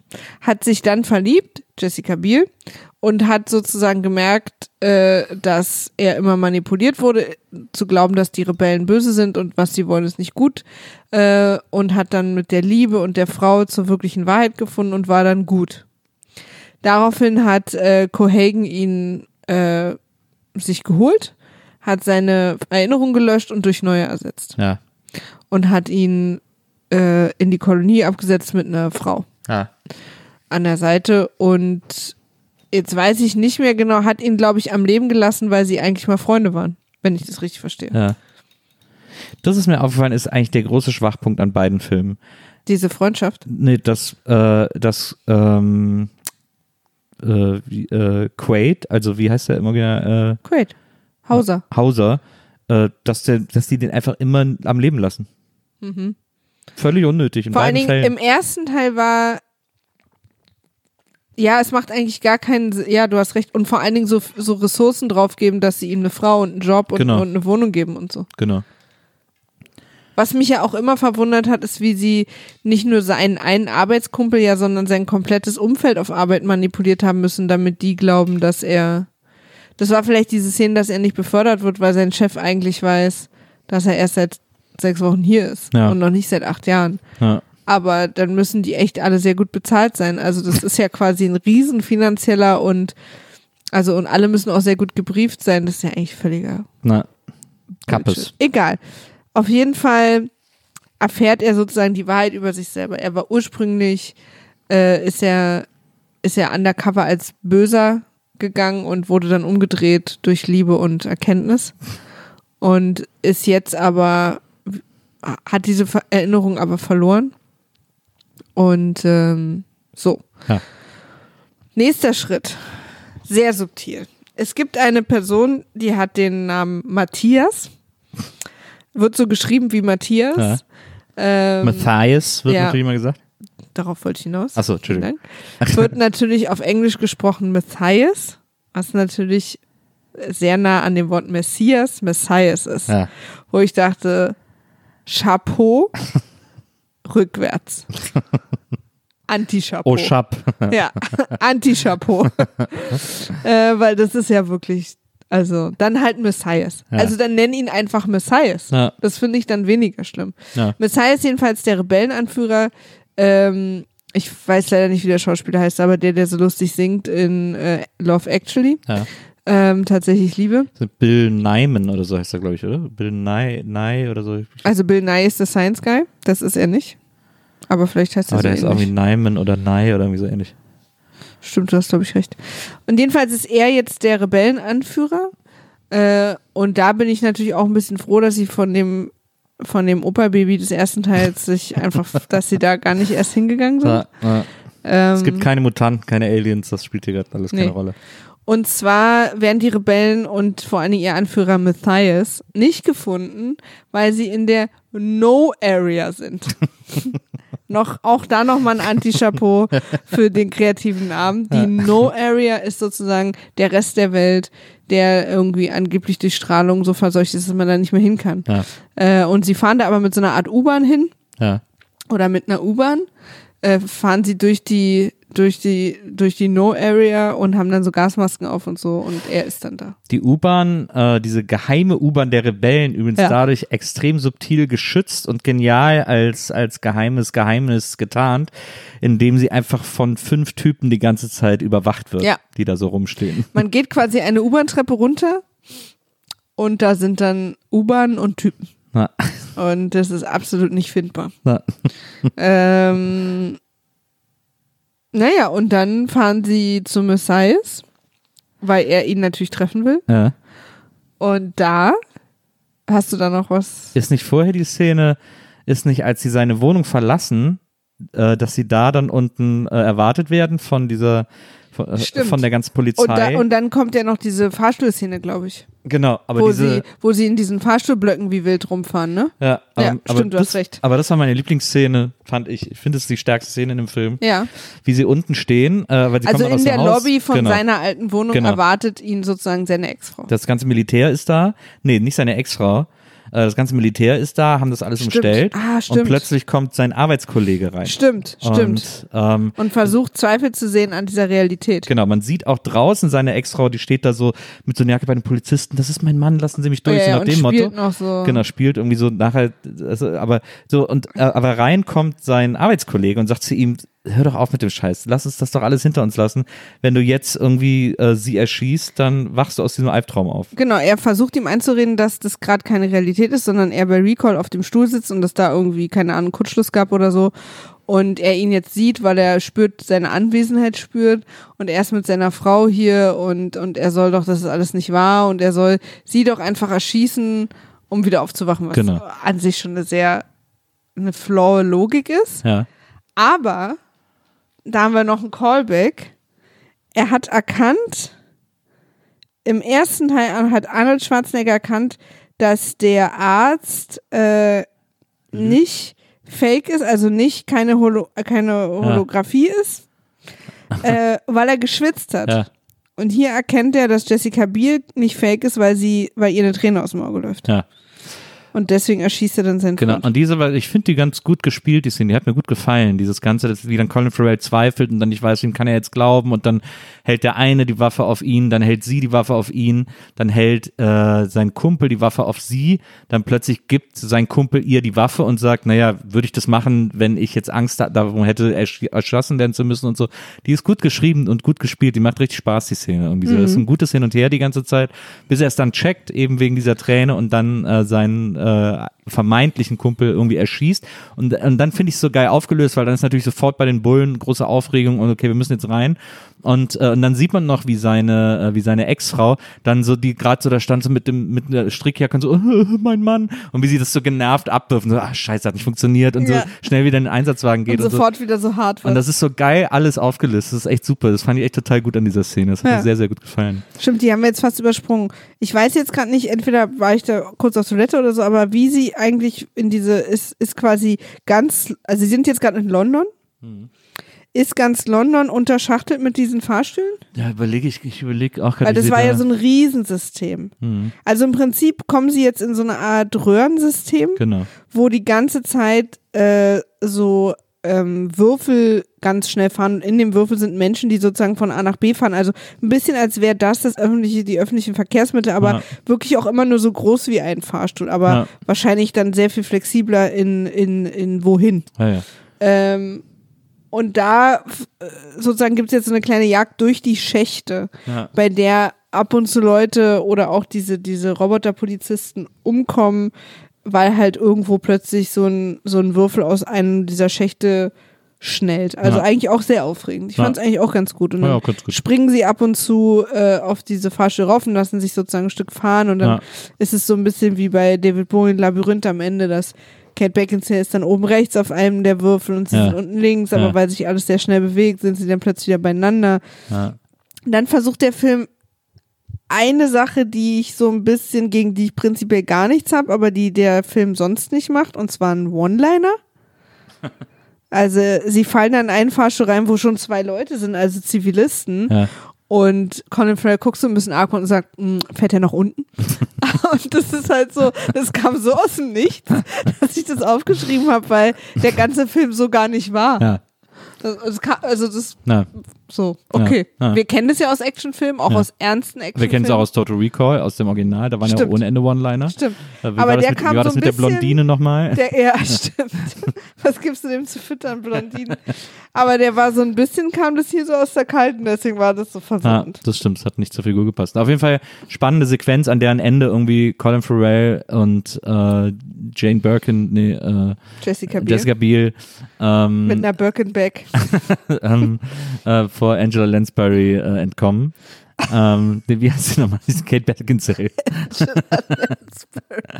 äh, wie sie der Jetzt wusste übrigens nicht, wer Kate Beckinsale ist. Das wollte ich nur mal hier im Raum lassen. Ja, also ich kenne die alle vom Namen her. Ich Aber ihr Gesicht nicht, oder was? Ich habe, glaube ich, nie einen Film mit der gesehen. Also nicht Die war bewusst. halt eine Zeit lang ganz viel so Romcoms. ja, auch Jessica Biel, der Name sagt mir auch was. Die Frau von Justin Timberlake. Ja, ich dachte, Kate Beckinsale wäre die Frau. Nee, ist nicht Frau von Ben Affleck. Keine Nee. von denen. Wer ist Das ist Jennifer? Garner. Ah ja, siehst du, die sind für mich alles die gleiche Ist aber Person. auch seine Ex-Frau. ich finde, Also sie sind schon sehr lange nicht mehr ich zusammen. find Jennifer Garner, Jessica Biel und Kate Beckinsale sind eine dieselbe Person in meinen Augen. Okay, freuen die 30 Das bestimmt. ist so wie dieses- Weil das wollten sie erreichen. Ja, aber zuletzt gab es ja auch sowas mit so drei blonden Frauen oder vier blonden Frauen.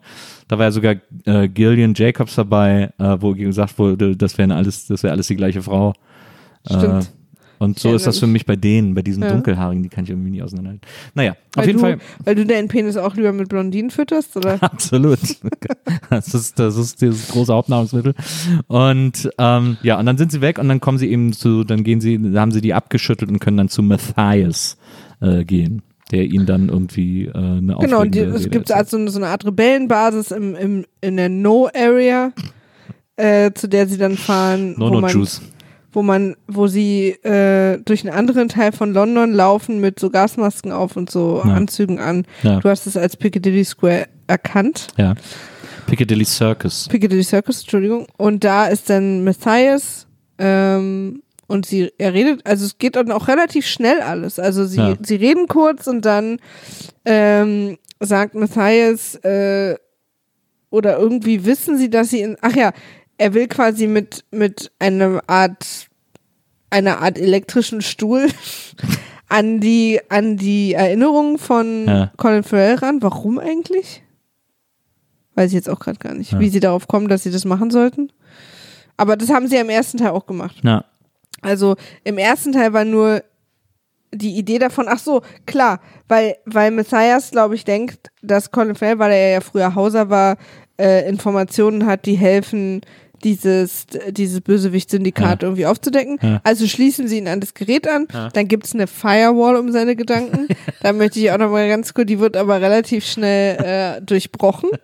Und ähm, dann stoßen wir nicht auf Informationen, sondern tatsächlich haben wir in dem Moment und hiermit äh, dem tatsächlichen, dem wirklichen Bösewicht äh, Cohagen verraten, wo Messias geheime Basis ist. Weil er offensichtlich in dem Moment eine Art Chip ausgelöst Ja. hat, der ihm sagt, wo er ist. Wo ich mich in dem Moment sofort gefragt habe, warum hat er ihm nicht einfach irgendeinen Chip eingepflanzt? Ja, auch mega weird. Also überhaupt, also Also es wirkt für mich komplizierter, etwas zu machen, was durch eine Gedankenmaschine ausgelöst werden muss, Ja. als dass er ihm einfach irgendwo einen fucking Chip einpflanzt. Ja. Ja, Obercringe war ja schon dieses, er hat eine Firewall um seine Gedanken, wie er das gesagt hat. Das, war Das fand ich auch gut. Wow. Vor allen Dingen war die kein Problem. Ja, Ich weiß gar nicht mehr, wie sie die gelöst also haben, aber sie war dann einfach weg. Firewall. Ja. Ja. Eher so Ich glaube, das war, es war, glaube ich, nur so für den Gag, Ja. weil das auch dann optisch so eine Metallwand war. Genau.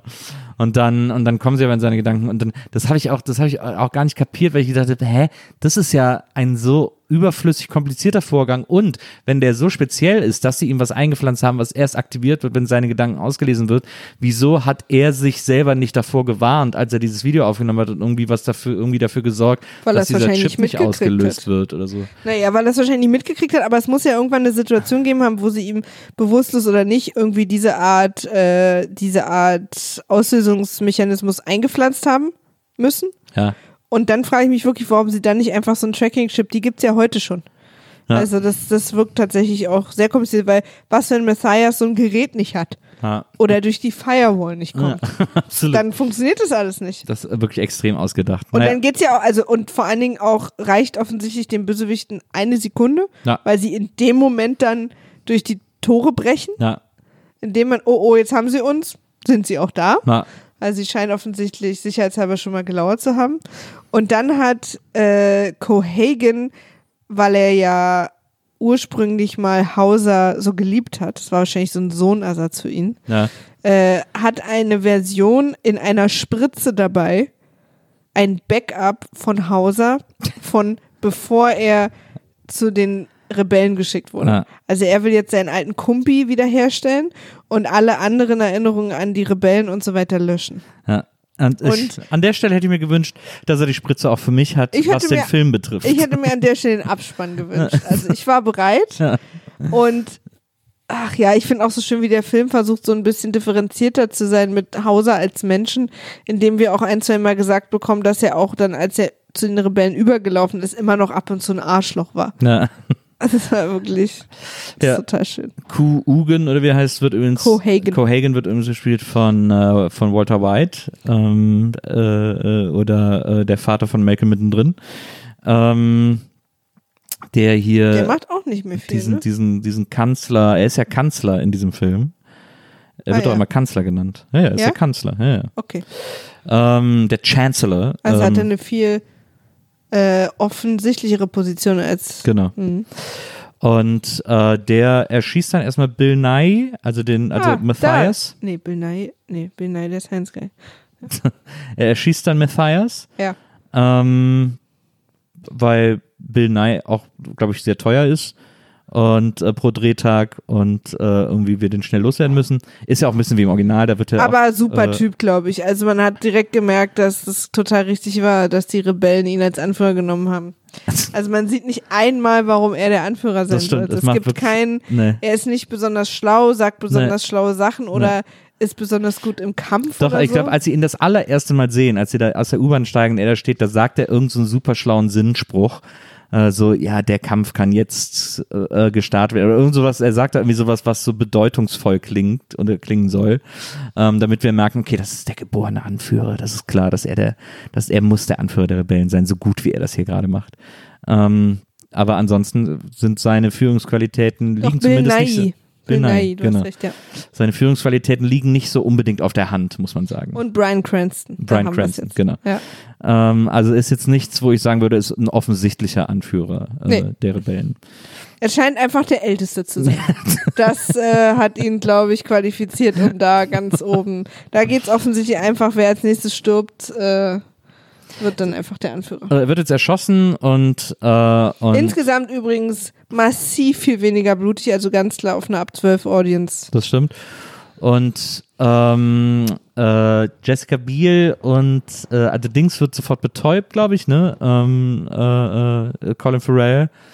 Und Ich habe interessanterweise aufgehört, danach mir was aufzuschreiben. Das ist meine Ich auch. Ich letzte aufgehört. Notiz. an Jessica Biel werden dann mitgenommen. Äh, bei Jessica Biel sagt er noch, hm, mal gucken, was wir mit dir machen. Also bei Colin Farrell ist klar, dass sie ihm die neue Erinnerung reinpacken wollen.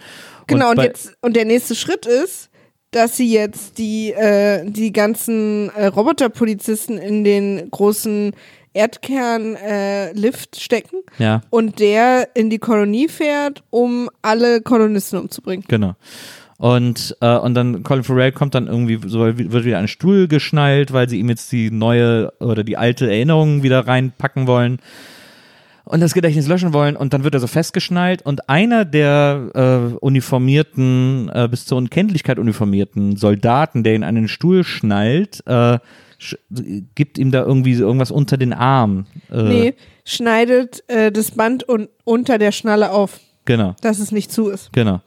Und, äh, und dann sehen wir in einem kurzen Flashback, äh, F- Flash, Flashback. Flashback ähm, dass Colin Farrell ihn erkennt und dass das, äh, wer ist es denn nochmal? Das ist der Typ, äh, den er auf seinem so. allerersten Glascall gesehen hat, der ihm gesagt hat, äh, Ah, ja, genau. er, soll, er soll das Telefon in der Hand loswerden. Genau.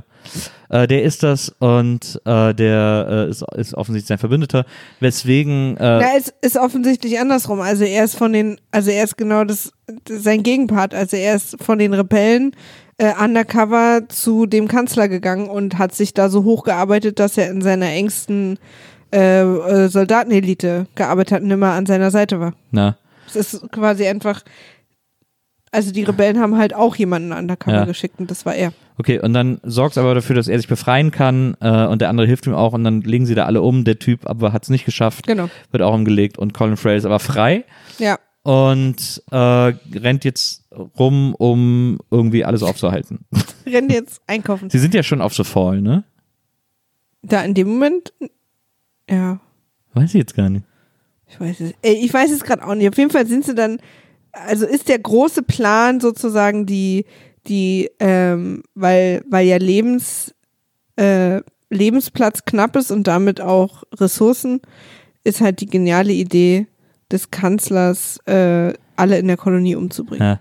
Nee, sie sind noch nicht auf The Fall, weil Colin Farrell sich dann eine Tasche schnappt und lauter Granaten reinpackt, die da so rumliegen. Ja, diese kleinen Timerbomben. Genau. Stimmt. Und dann äh, geht's los. Genau. Und dann schleicht er sich auf The Fall ein Ja. und verteilt überall diese, diese Genau. Granaten. Und Jessica B ist aber da. Die ist da quasi festgehalten. genau. die äh, ist, ist auf The Fall und soll sozusagen in die Kolonie gebracht werden, dann wahrscheinlich wie alle anderen umgebracht werden, wo ich auch dachte, warum macht ihr das nicht jetzt? Naja. Aber gut. äh, und alle gehen ja davon aus, dass Colin Farrell sozusagen geheilt wird Ja. Und dann, ähm, aber wie auch schon im ersten Teil ist der Moment des Heils äh, massiv uninteressant für den Oberbösewicht, Ja. dass er kurz vorher geht. Ja. Ähm, und soll dann nachher wahrscheinlich als sein Kumpel, deswegen bleibt er auch in UK. So, jetzt hat er sich eingeschlichen auf The Fall. Da sind dann auch ein paar ähm, von den Soldaten Ja. und aber vor allen Dingen sind da diese Roboter-Soldaten. Ja. Äh, Tonnen, ganz Ja. viele von denen. Ja. Von Ebene 3 bis 82 Ja. wurde durchgesagt. Ja. Äh, sind die und warten sozusagen sind in Stasis und warten aufgeweckt zu werden, um, so Oh. wie ich das verstanden habe, Stasis. War das nicht diese Popstars-Band mit Shame und so? Status. ähm, und sind dazu da, also ich habe das die ganze Zeit so verstanden, sie sollen aufgeweckt werden und einfach massiv, also weil irgendwann kommt die Durchsage an alle Beamte, äh, der, die Einwohner der Kolonie sind ab sofort Feinde und können auch äh, sozusagen mit tödlichen Mitteln, äh, Ja. wie auch immer. Und da sie diese ganze Gruppe von, von Robotersoldaten dahin schicken, bin ich davon ausgegangen, dass sie aus dem, aus dem Elevator kommen, aus dem Fall und dann sofort alle um sich schießen. Und irgendwie wissen die das auch, die Einwohner Ja. der Kolonie, weil alle so in Panik verfallen. Ja. Und Angst haben vor der Ankunft des Fall. Ja. Und äh, im Fall ist aber Colin Farrell, der dann Jessica Biel befreit und die beiden versuchen sich sozusagen ihren äh, Weg freizuschießen und den Fall aufzuhalten oder diese ganze Sache irgendwie aufzuhalten. Und das tun sie, indem sie einmal, wo sie aufgehalten werden, mit auf, auf die Schwerkraft reagieren und dann Leute abschießen. Ist ja auch eigentlich, ich fand das auch echt langweilig dann. Fand ja. Und sind ein paar Mal dann- die Augen zugefallen. Und dann wird irgendwie sagen. behauptet, dass man während der Fahrt des Fall an der Seite an ihm langkrabbeln kann. Ja. Was ich mir nur schwer vorstellen kann, ich weiß nicht genau, wie viel kmh der haben muss, um einmal durch die Erde in 17 Minuten zu fahren. Na. Meine Vermutung ist aber erstens relativ viele Mhm. und zweitens, dass auch die Temperatur, auch wenn sie noch nicht mehr direkt am Erdkern war, auch nicht massiv gut ist. Welcome to my world. Ja. Okay, die Stelle. ähm, und sie klettern dann aber rauf und irgendwie, also sie sind dann sozusagen, während der Elevator, der Lift fährt, klettern sie außer ihm herum und oben, dann gibt es noch so eine Art Endkampf zwischen, also abschließenden Kampf Ja. zwischen Brian Cranston und, Colin Farrell. und Colin Farrell, der auch total langweilig ist im Ja. Wasser, irgendwie wird ein bisschen rumgeboxt. Ja. Ähm, und dann lösen sie die Bomben aus und The Fall explodiert. Sie schaffen es aber gerade noch so in die, weil der schon angekommen ist in Ja. der Kolonie, sozusagen über die Aufhängung zu springen, weil die dann auch abfällt und der Fall fällt dann ins Erdkinnere Innere zurück. Ja. Und der Ausgang brennt natürlich total, Ja. was irgendwie in dem Film dann auch durch das, was gesagt wird, so verkauft wird, dass wir nicht rechnen, dass es demnächst dann eine neue Verbindung gibt oder dass sich UK und die Kolonie besuchen können. Ja. Was für die Kolonie heißt, sie können von Null anfangen und ihr eigenes System und sind jetzt in Freiheit, können ihr eigenes Ding machen. Und ich war einfach so verwirrt. Weil ich so dachte, es ist ja die Erde. Also Ja. es ist ja nicht der Mars. Ja. Das heißt, wenn jetzt dieser, dieser Lift kaputt gegangen ist, Ja. Kann man ihn ja erstens reparieren. Wegen mir kann das ein paar Jahre dauern. Ja. Vielleicht holen sie es daher, aber gibt es denn keine, also wir haben doch auch Hubschrauber gesehen. Es muss doch auch einen anderen Weg geben, von, von der Kolonie nach UK zu kommen. Hat sich wahrscheinlich so oft The Fall mittlerweile eingeschossen, dass man, dass man Fliegen verlernt hat. Naja, jedenfalls wird uns jetzt gesagt, dass, dass das Explodieren des, äh, des Fahrstuhls bedeutet, dass diese beiden Kolonien, ich sag jetzt mal, final voneinander abgelöst sind und sich ohne einander jetzt entwickeln können. Ja. Und da bin ich noch nicht ganz einverstanden mit. Aber so ist es. Ja. Und dann ist der Film zu Ende. Und dann ist der Film zu Ende. Naja, es gibt noch mal einmal so einen kurzen Moment, wo auch in uns Zweifel gesät werden soll, ob das nicht alles diese, Ach ja, stimmt. Ob das nicht alles eben wie auch im ersten Teil nur der, der Recall war, also Ja. nur, nur der, die Erinnerung, die er sich gewünscht hat als Geheimagent, Ja. die Welt rettend, oder ob es real ist. Es ist allerdings ein bisschen subtiler als, aber auch nicht richtig. Es wird halt, sie stehen am Ende so ein bisschen, wie es dann immer so ist in so letzten Szenen, leicht verschwitzt mit blutigen und verwilderten Haaren und schauen über das Land, was sie befreit haben. Ja. Jessica Biel und Colin Farrell. Und er sieht in dem Moment Werbung, so ein Schild, wo Werbung drauf ist für Recall, eben für, Ja, diese, ja. für diesen Service. Und guckt dann kurz so, ach ja, hm, Moment. Und dann küssen sie sich aber, glaube ich. Es gibt sogar hier, äh, wie es das, glaube ich, beim, was beim ersten Stopp langsam äh, auch gab, äh, nochmal das Evil Comeback ähm, am Ende, weil er ist, ist im Krankenwagen und dann ist ähm, Jane Birkin da Stimmt. und sagt irgendwie Kate so, Beckinsale. äh, äh, nee, nee, äh, äh, Jessica Biel und sagt so, ah, schön, Ach ja. dass du wach bist. Ähm, und äh, gut, dass wir es geschafft haben und so. Und er will sie dann kurz küssen und dann sieht er seine Hand und sagt dann, Nee, er sieht ihre Hand. äh, ja, sagt er, also meine ich, er sieht dann ihre Hand. Na, nur weil du gesagt hast, er sieht seine Hand. Achso, ja, er sieht äh, ihre Hand und äh, ihre und seine Hand haben ja die gleiche Narbe, weil er irgendwann festgestellt hat, er hat da nicht sich eine Schraube, sondern sie sind da beide durchgeschossen worden. Ähm, auch eine gelöschte Erinnerung, die er irgendwie erfährt, was die beiden dann verbindet. Oh wow. Und ähm, er sieht dann, dass diese, dass diese Jessica Biel keine Narbe in der Hand hat. Und dann sagt er, Moment, du hast keine Narbe und dann boxt sie sofort weg und dann hat sie auch so einen Kopfmaskenkragen, wie er den am Flughafen kurz hatte.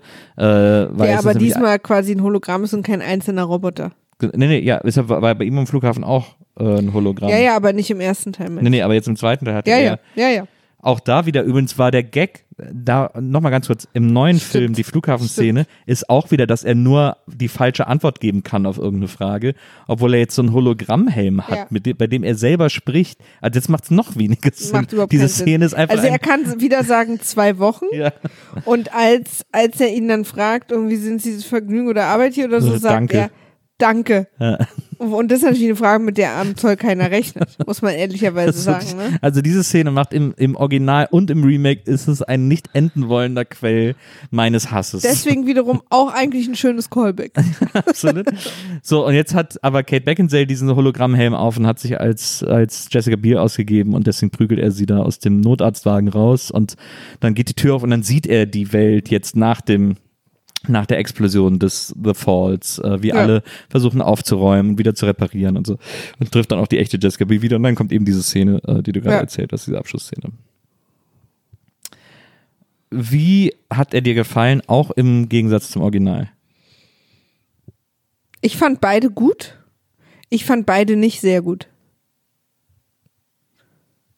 Welchen fandst du besser? Ich fand den ersten als, als quasi Drehbuch besser und mit den Ideen und fand den zweiten aber optisch besser. Also der zweite hat mir mehr Spaß gemacht zu gucken, weil ich wirklich diese großen CGI-Technik-Sachen einfach mag. Ja. Und ich finde auch der zweite hatte ein paar bessere Zukunftsideen, was der erste, glaube ich, aus Budgetgründen nicht haben konnte. Ja. Ähm, ich habe das Gefühl, der erste hat es mehr darauf angelegt, dass wir denken, es ist ein Traum gewesen und der zweite mehr, dass wir denken, es ist Realität gewesen. Ja. Ich liebe ja Colin Farrell. Ich bin ein großer Colin Farrell-Fan. Colin Farrell ist eines meiner drei großen Man-Crushs äh, auf diesem Planeten.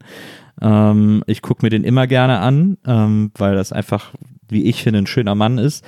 Aber ich finde dieses Remake, ich finde es als Remake scheiße und ich finde es auch als Film scheiße. Also ich finde das Original. Haben auch alle gehasst. ich finde das Original viel besser, weil das Original, äh, wir haben ja darüber gesprochen in der, in der, in der Folge, wo wir über den ersten Teil gesprochen haben, ähm, hat noch so satirische Anklänge, war ja als Satire gedacht, ist dann nicht ganz eine Satire geworden, aber hat so satirische Anklänge äh, und das geht dem zweiten Teil ja völlig ab. Der ist ja, der will ja so eine ernsthafte, grimmy Future Vision sein, die so ein bisschen so äh, Dystopie, Gesellschaftskritik übt, aber die ja überhaupt gar keine satirischen Elemente mehr hat. Da ist ja alles ernst, grimmig gemeint und äh, das finde ich völlig unangemessen und das finde ich auch völlig doof. Ähm, und deswegen, mir macht es halt, äh, das Lustige ist, das ist einer der großen Unterschiede zwischen uns. Für dich sind Filme halt total unterhaltsam, wenn die Eye Candy bieten, wenn das, wenn du da was siehst, in das du dich verlieren kannst, äh, wie bei auch Voll. Herr der Ringe und so weiter und so fort. Und mich, äh, für mich, Wenn mir, wenn mir andere Welten gezeigt werden. genau, Ja. und mich machen Filme einfach sofort wütend, wenn die Handlung scheiße ist und Ja. wenn das Drehbuch scheiße ist, da raste ich aus Kein Problem mit. und, äh, und der Inhalt irgendwie nicht stimmt. Und deswegen ist das, der hat mich echt super, also ich bin auch wirklich eingenickt zwischendurch, weil ich es nicht mehr ausgehalten habe, weil alles So, ein- so, so bräsig, Wutnickerchen. ja, weil alles so bräsig, klassisch langweilig ist Ja. äh, und überhaupt gar keine, weil was der erste Film war, egal wie trashig der auch ist äh, oder war, ähm, also er wurde ja damals auch schon ein bisschen als trashig wahrgenommen, Ja. ähm, aber er ist, auf, er ist auf jeden Fall originell. Und äh, dieser neue Film will originell sein und ist es halt gar nicht. Es gibt nichts Originelles in diesem. Remake. Das und, stimmt. Der neue Film ist für mich übrigens eins zu eins vom Gefühl her Minority Report. Na, ja, es gibt auch kein Roboterdesign, das ich nicht so ähnlich schon irgendwo gesehen Das hätte. war sehr AI-mäßig. Genau, die Umgebung erinnern an Blade Runner. Ich habe das alles schon mal gesehen, was da, was da passiert. Außer The Fall. Außer The Fall. Aber selbst da denke ich an, denke ich sofort an The Core irgendwie und so. Ähm, also es ist, äh, ich, er ist echt, also das Remake kann man sich volle Kanne sparen, finde ich. Kann man Ja. sich total schenken. Da gucke ich mir lieber Bilder von Colin Farrell an. Also ich gebe dir insofern recht, dass der erste besser ist, dass ich auch finde, den ersten kann man ruhig gesehen haben, weil er auch, ähm, es ist ja ein, wirklich ein, ein Kultfilm und er hat ja auch viel getan für Tricktechnik und CGI, also oder vor allen Dingen mit diesen Dingen. Ja. Und der ist viel zitiert und das ist quasi, wenn man sich, wenn man so Filmfan ist, ist es schon cool, den gesehen zu haben. Ja. Und da braucht man die neue Version wirklich nicht sehen. Ja. Also es gibt keinen, keine von, es gibt keinen Grund, den neuen zu sehen. Das Ja. stimmt. Er hat mich jetzt nicht so genervt wie dich und auch nicht so wütend gemacht wie dich, weil ich hatte Sachen zum Angucken. Ja. Aber den braucht kein Mensch. Das stimmt. Ich finde auch den alten nicht so toll, aber ich finde, dass man, wenn man sich eben wirklich sehr viel mit Film beschäftigt, kann man sich den, sollte man sich den ruhig mal angucken. Ja. Das, das, das wäre jetzt so. Also das Remake hat vor allen Dingen keiner gebraucht. Ja. Das finde ich ja bei den meisten Remakes so.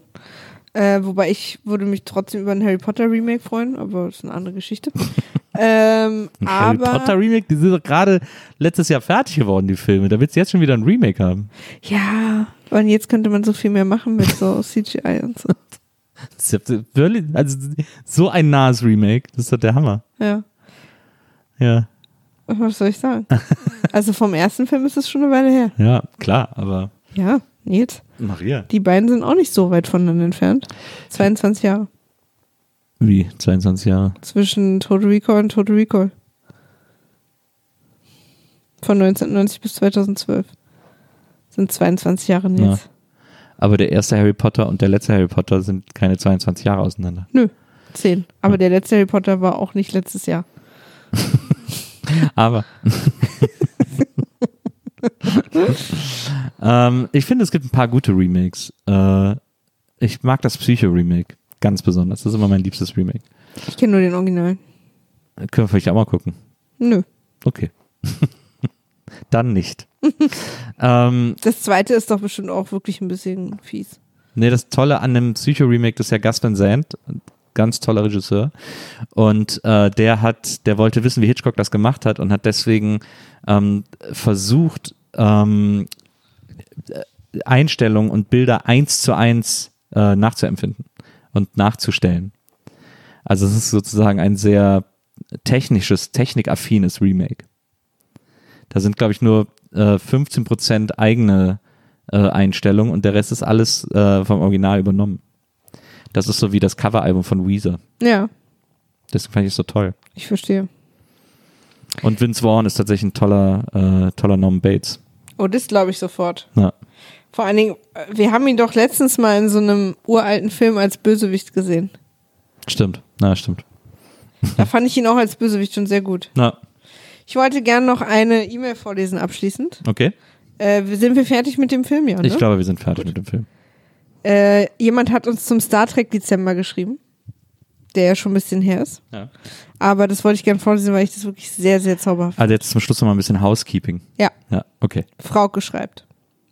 Liebe Maria, lieber Nils, danke, dank euch hatte ich vorgestern einen sexy Traum mit Data. Ich dachte, das nehme ich mal als Anlass, euch zu schreiben. Ich habe mich vor zwei Jahren riesig über den Harry Potter Dezember gefreut. Als Maria letztes Jahr dann verkündete, dass diesmal alle Star Trek Filme besprochen werden, war ich weniger begeistert. Weil ich euch aber einfach gerne in meinen Ohren habe, habe ich mir alle Folgen angehört, ohne auch nur einen dazugehörigen Film gesehen zu haben. Nach euren Erzählungen fand ich die Vorstellung ganz unterhaltsam, es euch gleich zu tun und in geselliger Runde die Filme nachzuholen. Parallel begann ich aus einer Weinlaune heraus, äh, Next Generation allein auf Netflix zu schauen. Ich habe mich amüsiert über, die, über den 80s Trash-Faktor und das Tech-Gequatsche. Am Ende der ersten Staffel merkte ich aber, dass es mir immer weniger Spaß machte, mich darüber lustig zu machen. Die Geschichten, die Charaktere, das Setting, alles wuchs mir richtig ans Herz. Inzwischen habe ich sowohl die Serie als auch die Filme durchgeschaut, habe eine, einen Rerun gestartet und schaue jeden Abend vorm Schlafen noch ein bis zwei Folgen, habe mir diverse Videos und Podcasts reingezogen, habe inzwischen sogar ein wenig klingonisch drauf. Ich möchte euch von Herzen danken. Star Trek macht mir so eine große Freude, aber ohne euch hätte ich dieses Fass sicher nie aufgemacht. Next Step wäre dann Lindy Liebe, aber an dem Punkt bin ich noch nicht. Liebe Grüße, Frauke. Da freust du dich, ne? Das Dass ist wir so einen toll. Trekkie kreiert haben. Ja, ist das nicht toll? Ich bin so gerührt. Das ist so gut. Und, und liebe Frauke, lass mich dir sagen, lass das mit Lindy. Du und ich Was? werden das für immer hassen. Ich, ich freue mich darüber so doll. Wir haben ein Monster erschaffen, Maria. Nein. Mit Lindy meinst du? Nee, Ja. das wäre das wär ein Trekkie. Wir haben einen Trekkie Ist äh, gebärt. Ist toll. Ja. Wir Trekkies sind die Besten. Aber sie muss halt jetzt Discovery gucken und einsehen, dass Lorca der beste Kapitän ist, der jemals eine Enterprise befehligt hat. Lass es mich in den Worten der Lindy sagen. Deine 3000 Mark. Worte, deine Worte verletzen mich nicht mehr. Dein Spott verletzt Dein mich Spott. nicht mehr. Ich finde das einen guten Satz übrigens. Ja, Dein Spott verletzt mich nicht mehr. Na, Und es sind Satz. 2000 Marken. Jetzt konzentriere dich bitte ein bisschen. Es gab mal eine Single, die ist, glaube ich, 4000 Mark, oder? So ein guter Song. Naja, wie dem auch sei. Äh, liebe Freunde, falls ihr ähnliche Erweckungserlebnisse habt, äh, falls ihr sagt, dank euch bin ich jetzt Total Recall Fan und gucke jeden der beiden Filme abwechselnd zum es Einschlafen. wäre dann eher trotz uns, anstatt dank uns. Ja, oder, oder dank euch bin ich jetzt äh, eben Lindenstraßen-Fan äh, oder, oder ähnliches. Dann äh, könnt ihr uns das gerne schreiben, so wie Frauke das getan hat, unter folgender E-Mail-Adresse. wimaf.poolartists.de Und ihr seht, wenn wir, wenn es uns besonders rührt, dann lesen wir es auch besonders gerne vor. Und äh, falls ihr sowas, falls ihr öffentlich dazu stehen wollt, dass ihr jetzt äh, Weltall-Serien gerne guckt, nur weil ihr uns mal zugehört habt, dann könnt ihr das tun unter unserem Twitter-Account @wimaf war weg. Weil Wimaf schon weg war. und, äh, und da dann es in die ganze Welt hinausbullen, ne, was euch jetzt so begeistert und äh, was ihr so schön findet. Und ich bin auch relativ, froh, ich weiß nicht, ob ich froh bin, aber ich eigentlich finde ich es ein bisschen gemein, dass Frauke am Anfang der Mail damit getriggert hat, dass sie einen Sextraum mit Data hatte, hatte und wir nicht mehr darüber erfahren. Nils ist auf Twitter Nielsenburger und da könnt ihr ihm diese Träume gern schicken. Kann- Was, was, wie, der, naja, egal. Ähm, äh, Kann ich übrigens voll nachvollziehen. Ey, ein Sextraum mit Data? Ich hätte Voll. immer Angst, dass diese goldene Farbe so abfärbt und so und irgendwie und diese rot, diese diese Kifferaugen von ihm, das ist doch irgendwie ungeil. Ich hätte mit Data auch Sex gehabt. Der, was kann der denn? Geile, was? So, also laut Star Trek Ja, kann, ist er sehr gut im Bett. naja. Aber wäre nicht geiler hier mit dem, hier mit dem Cyclops oder wie heißt der nochmal mit der Brille? Wow. Jordi LaForge. Ja. Äh, wäre es nicht mit dem geiler? Wieso? Weiß ich nicht. Vielleicht ist der irgendwie besser im Bett. Oder Worf? nee, das, da hätte ich Angst. Nee, aber er hat wahrscheinlich so Klingonenpenis, haben wahrscheinlich so Widerhaken. Ja, ne? bestimmt. bestimmt. Die jaulen dann so wie Katzen. Da ist dann Sex auch ein gewalttätiger Akt. Ähm, Ist es ein bisschen. Klingonensex fängt immer so ein bisschen mit einer kleinen Prügelei an. naja. Auch überhaupt nicht Aber das ist ja problematisch. gar nicht schlecht. Aber das ist ja gar nicht schlecht. Das kann ja ganz schön sein, so ein Raufen. Und dann so ein Übergang, wenn man da so einen fließenden Übergang findet. Why not? Ed Nielsenburger ist sein Twitter-Handle und darüber könnt ihr mit ihm gerne weiter diskutieren. Sehr gerne. Und ansonsten hören wir uns nächste Woche wieder hier bei äh, eurem Lieblingspodcast und dem Lieblingspodcast äh, der SeaWorld Bediensteten. Bediensteten, Angestellten meine ich. Ähm, wow. Bis dahin. Damit meinst du die Fische. Ja. Bis dahin macht's gut. Auf Wiedersehen und tschüss. Tschüss. Was?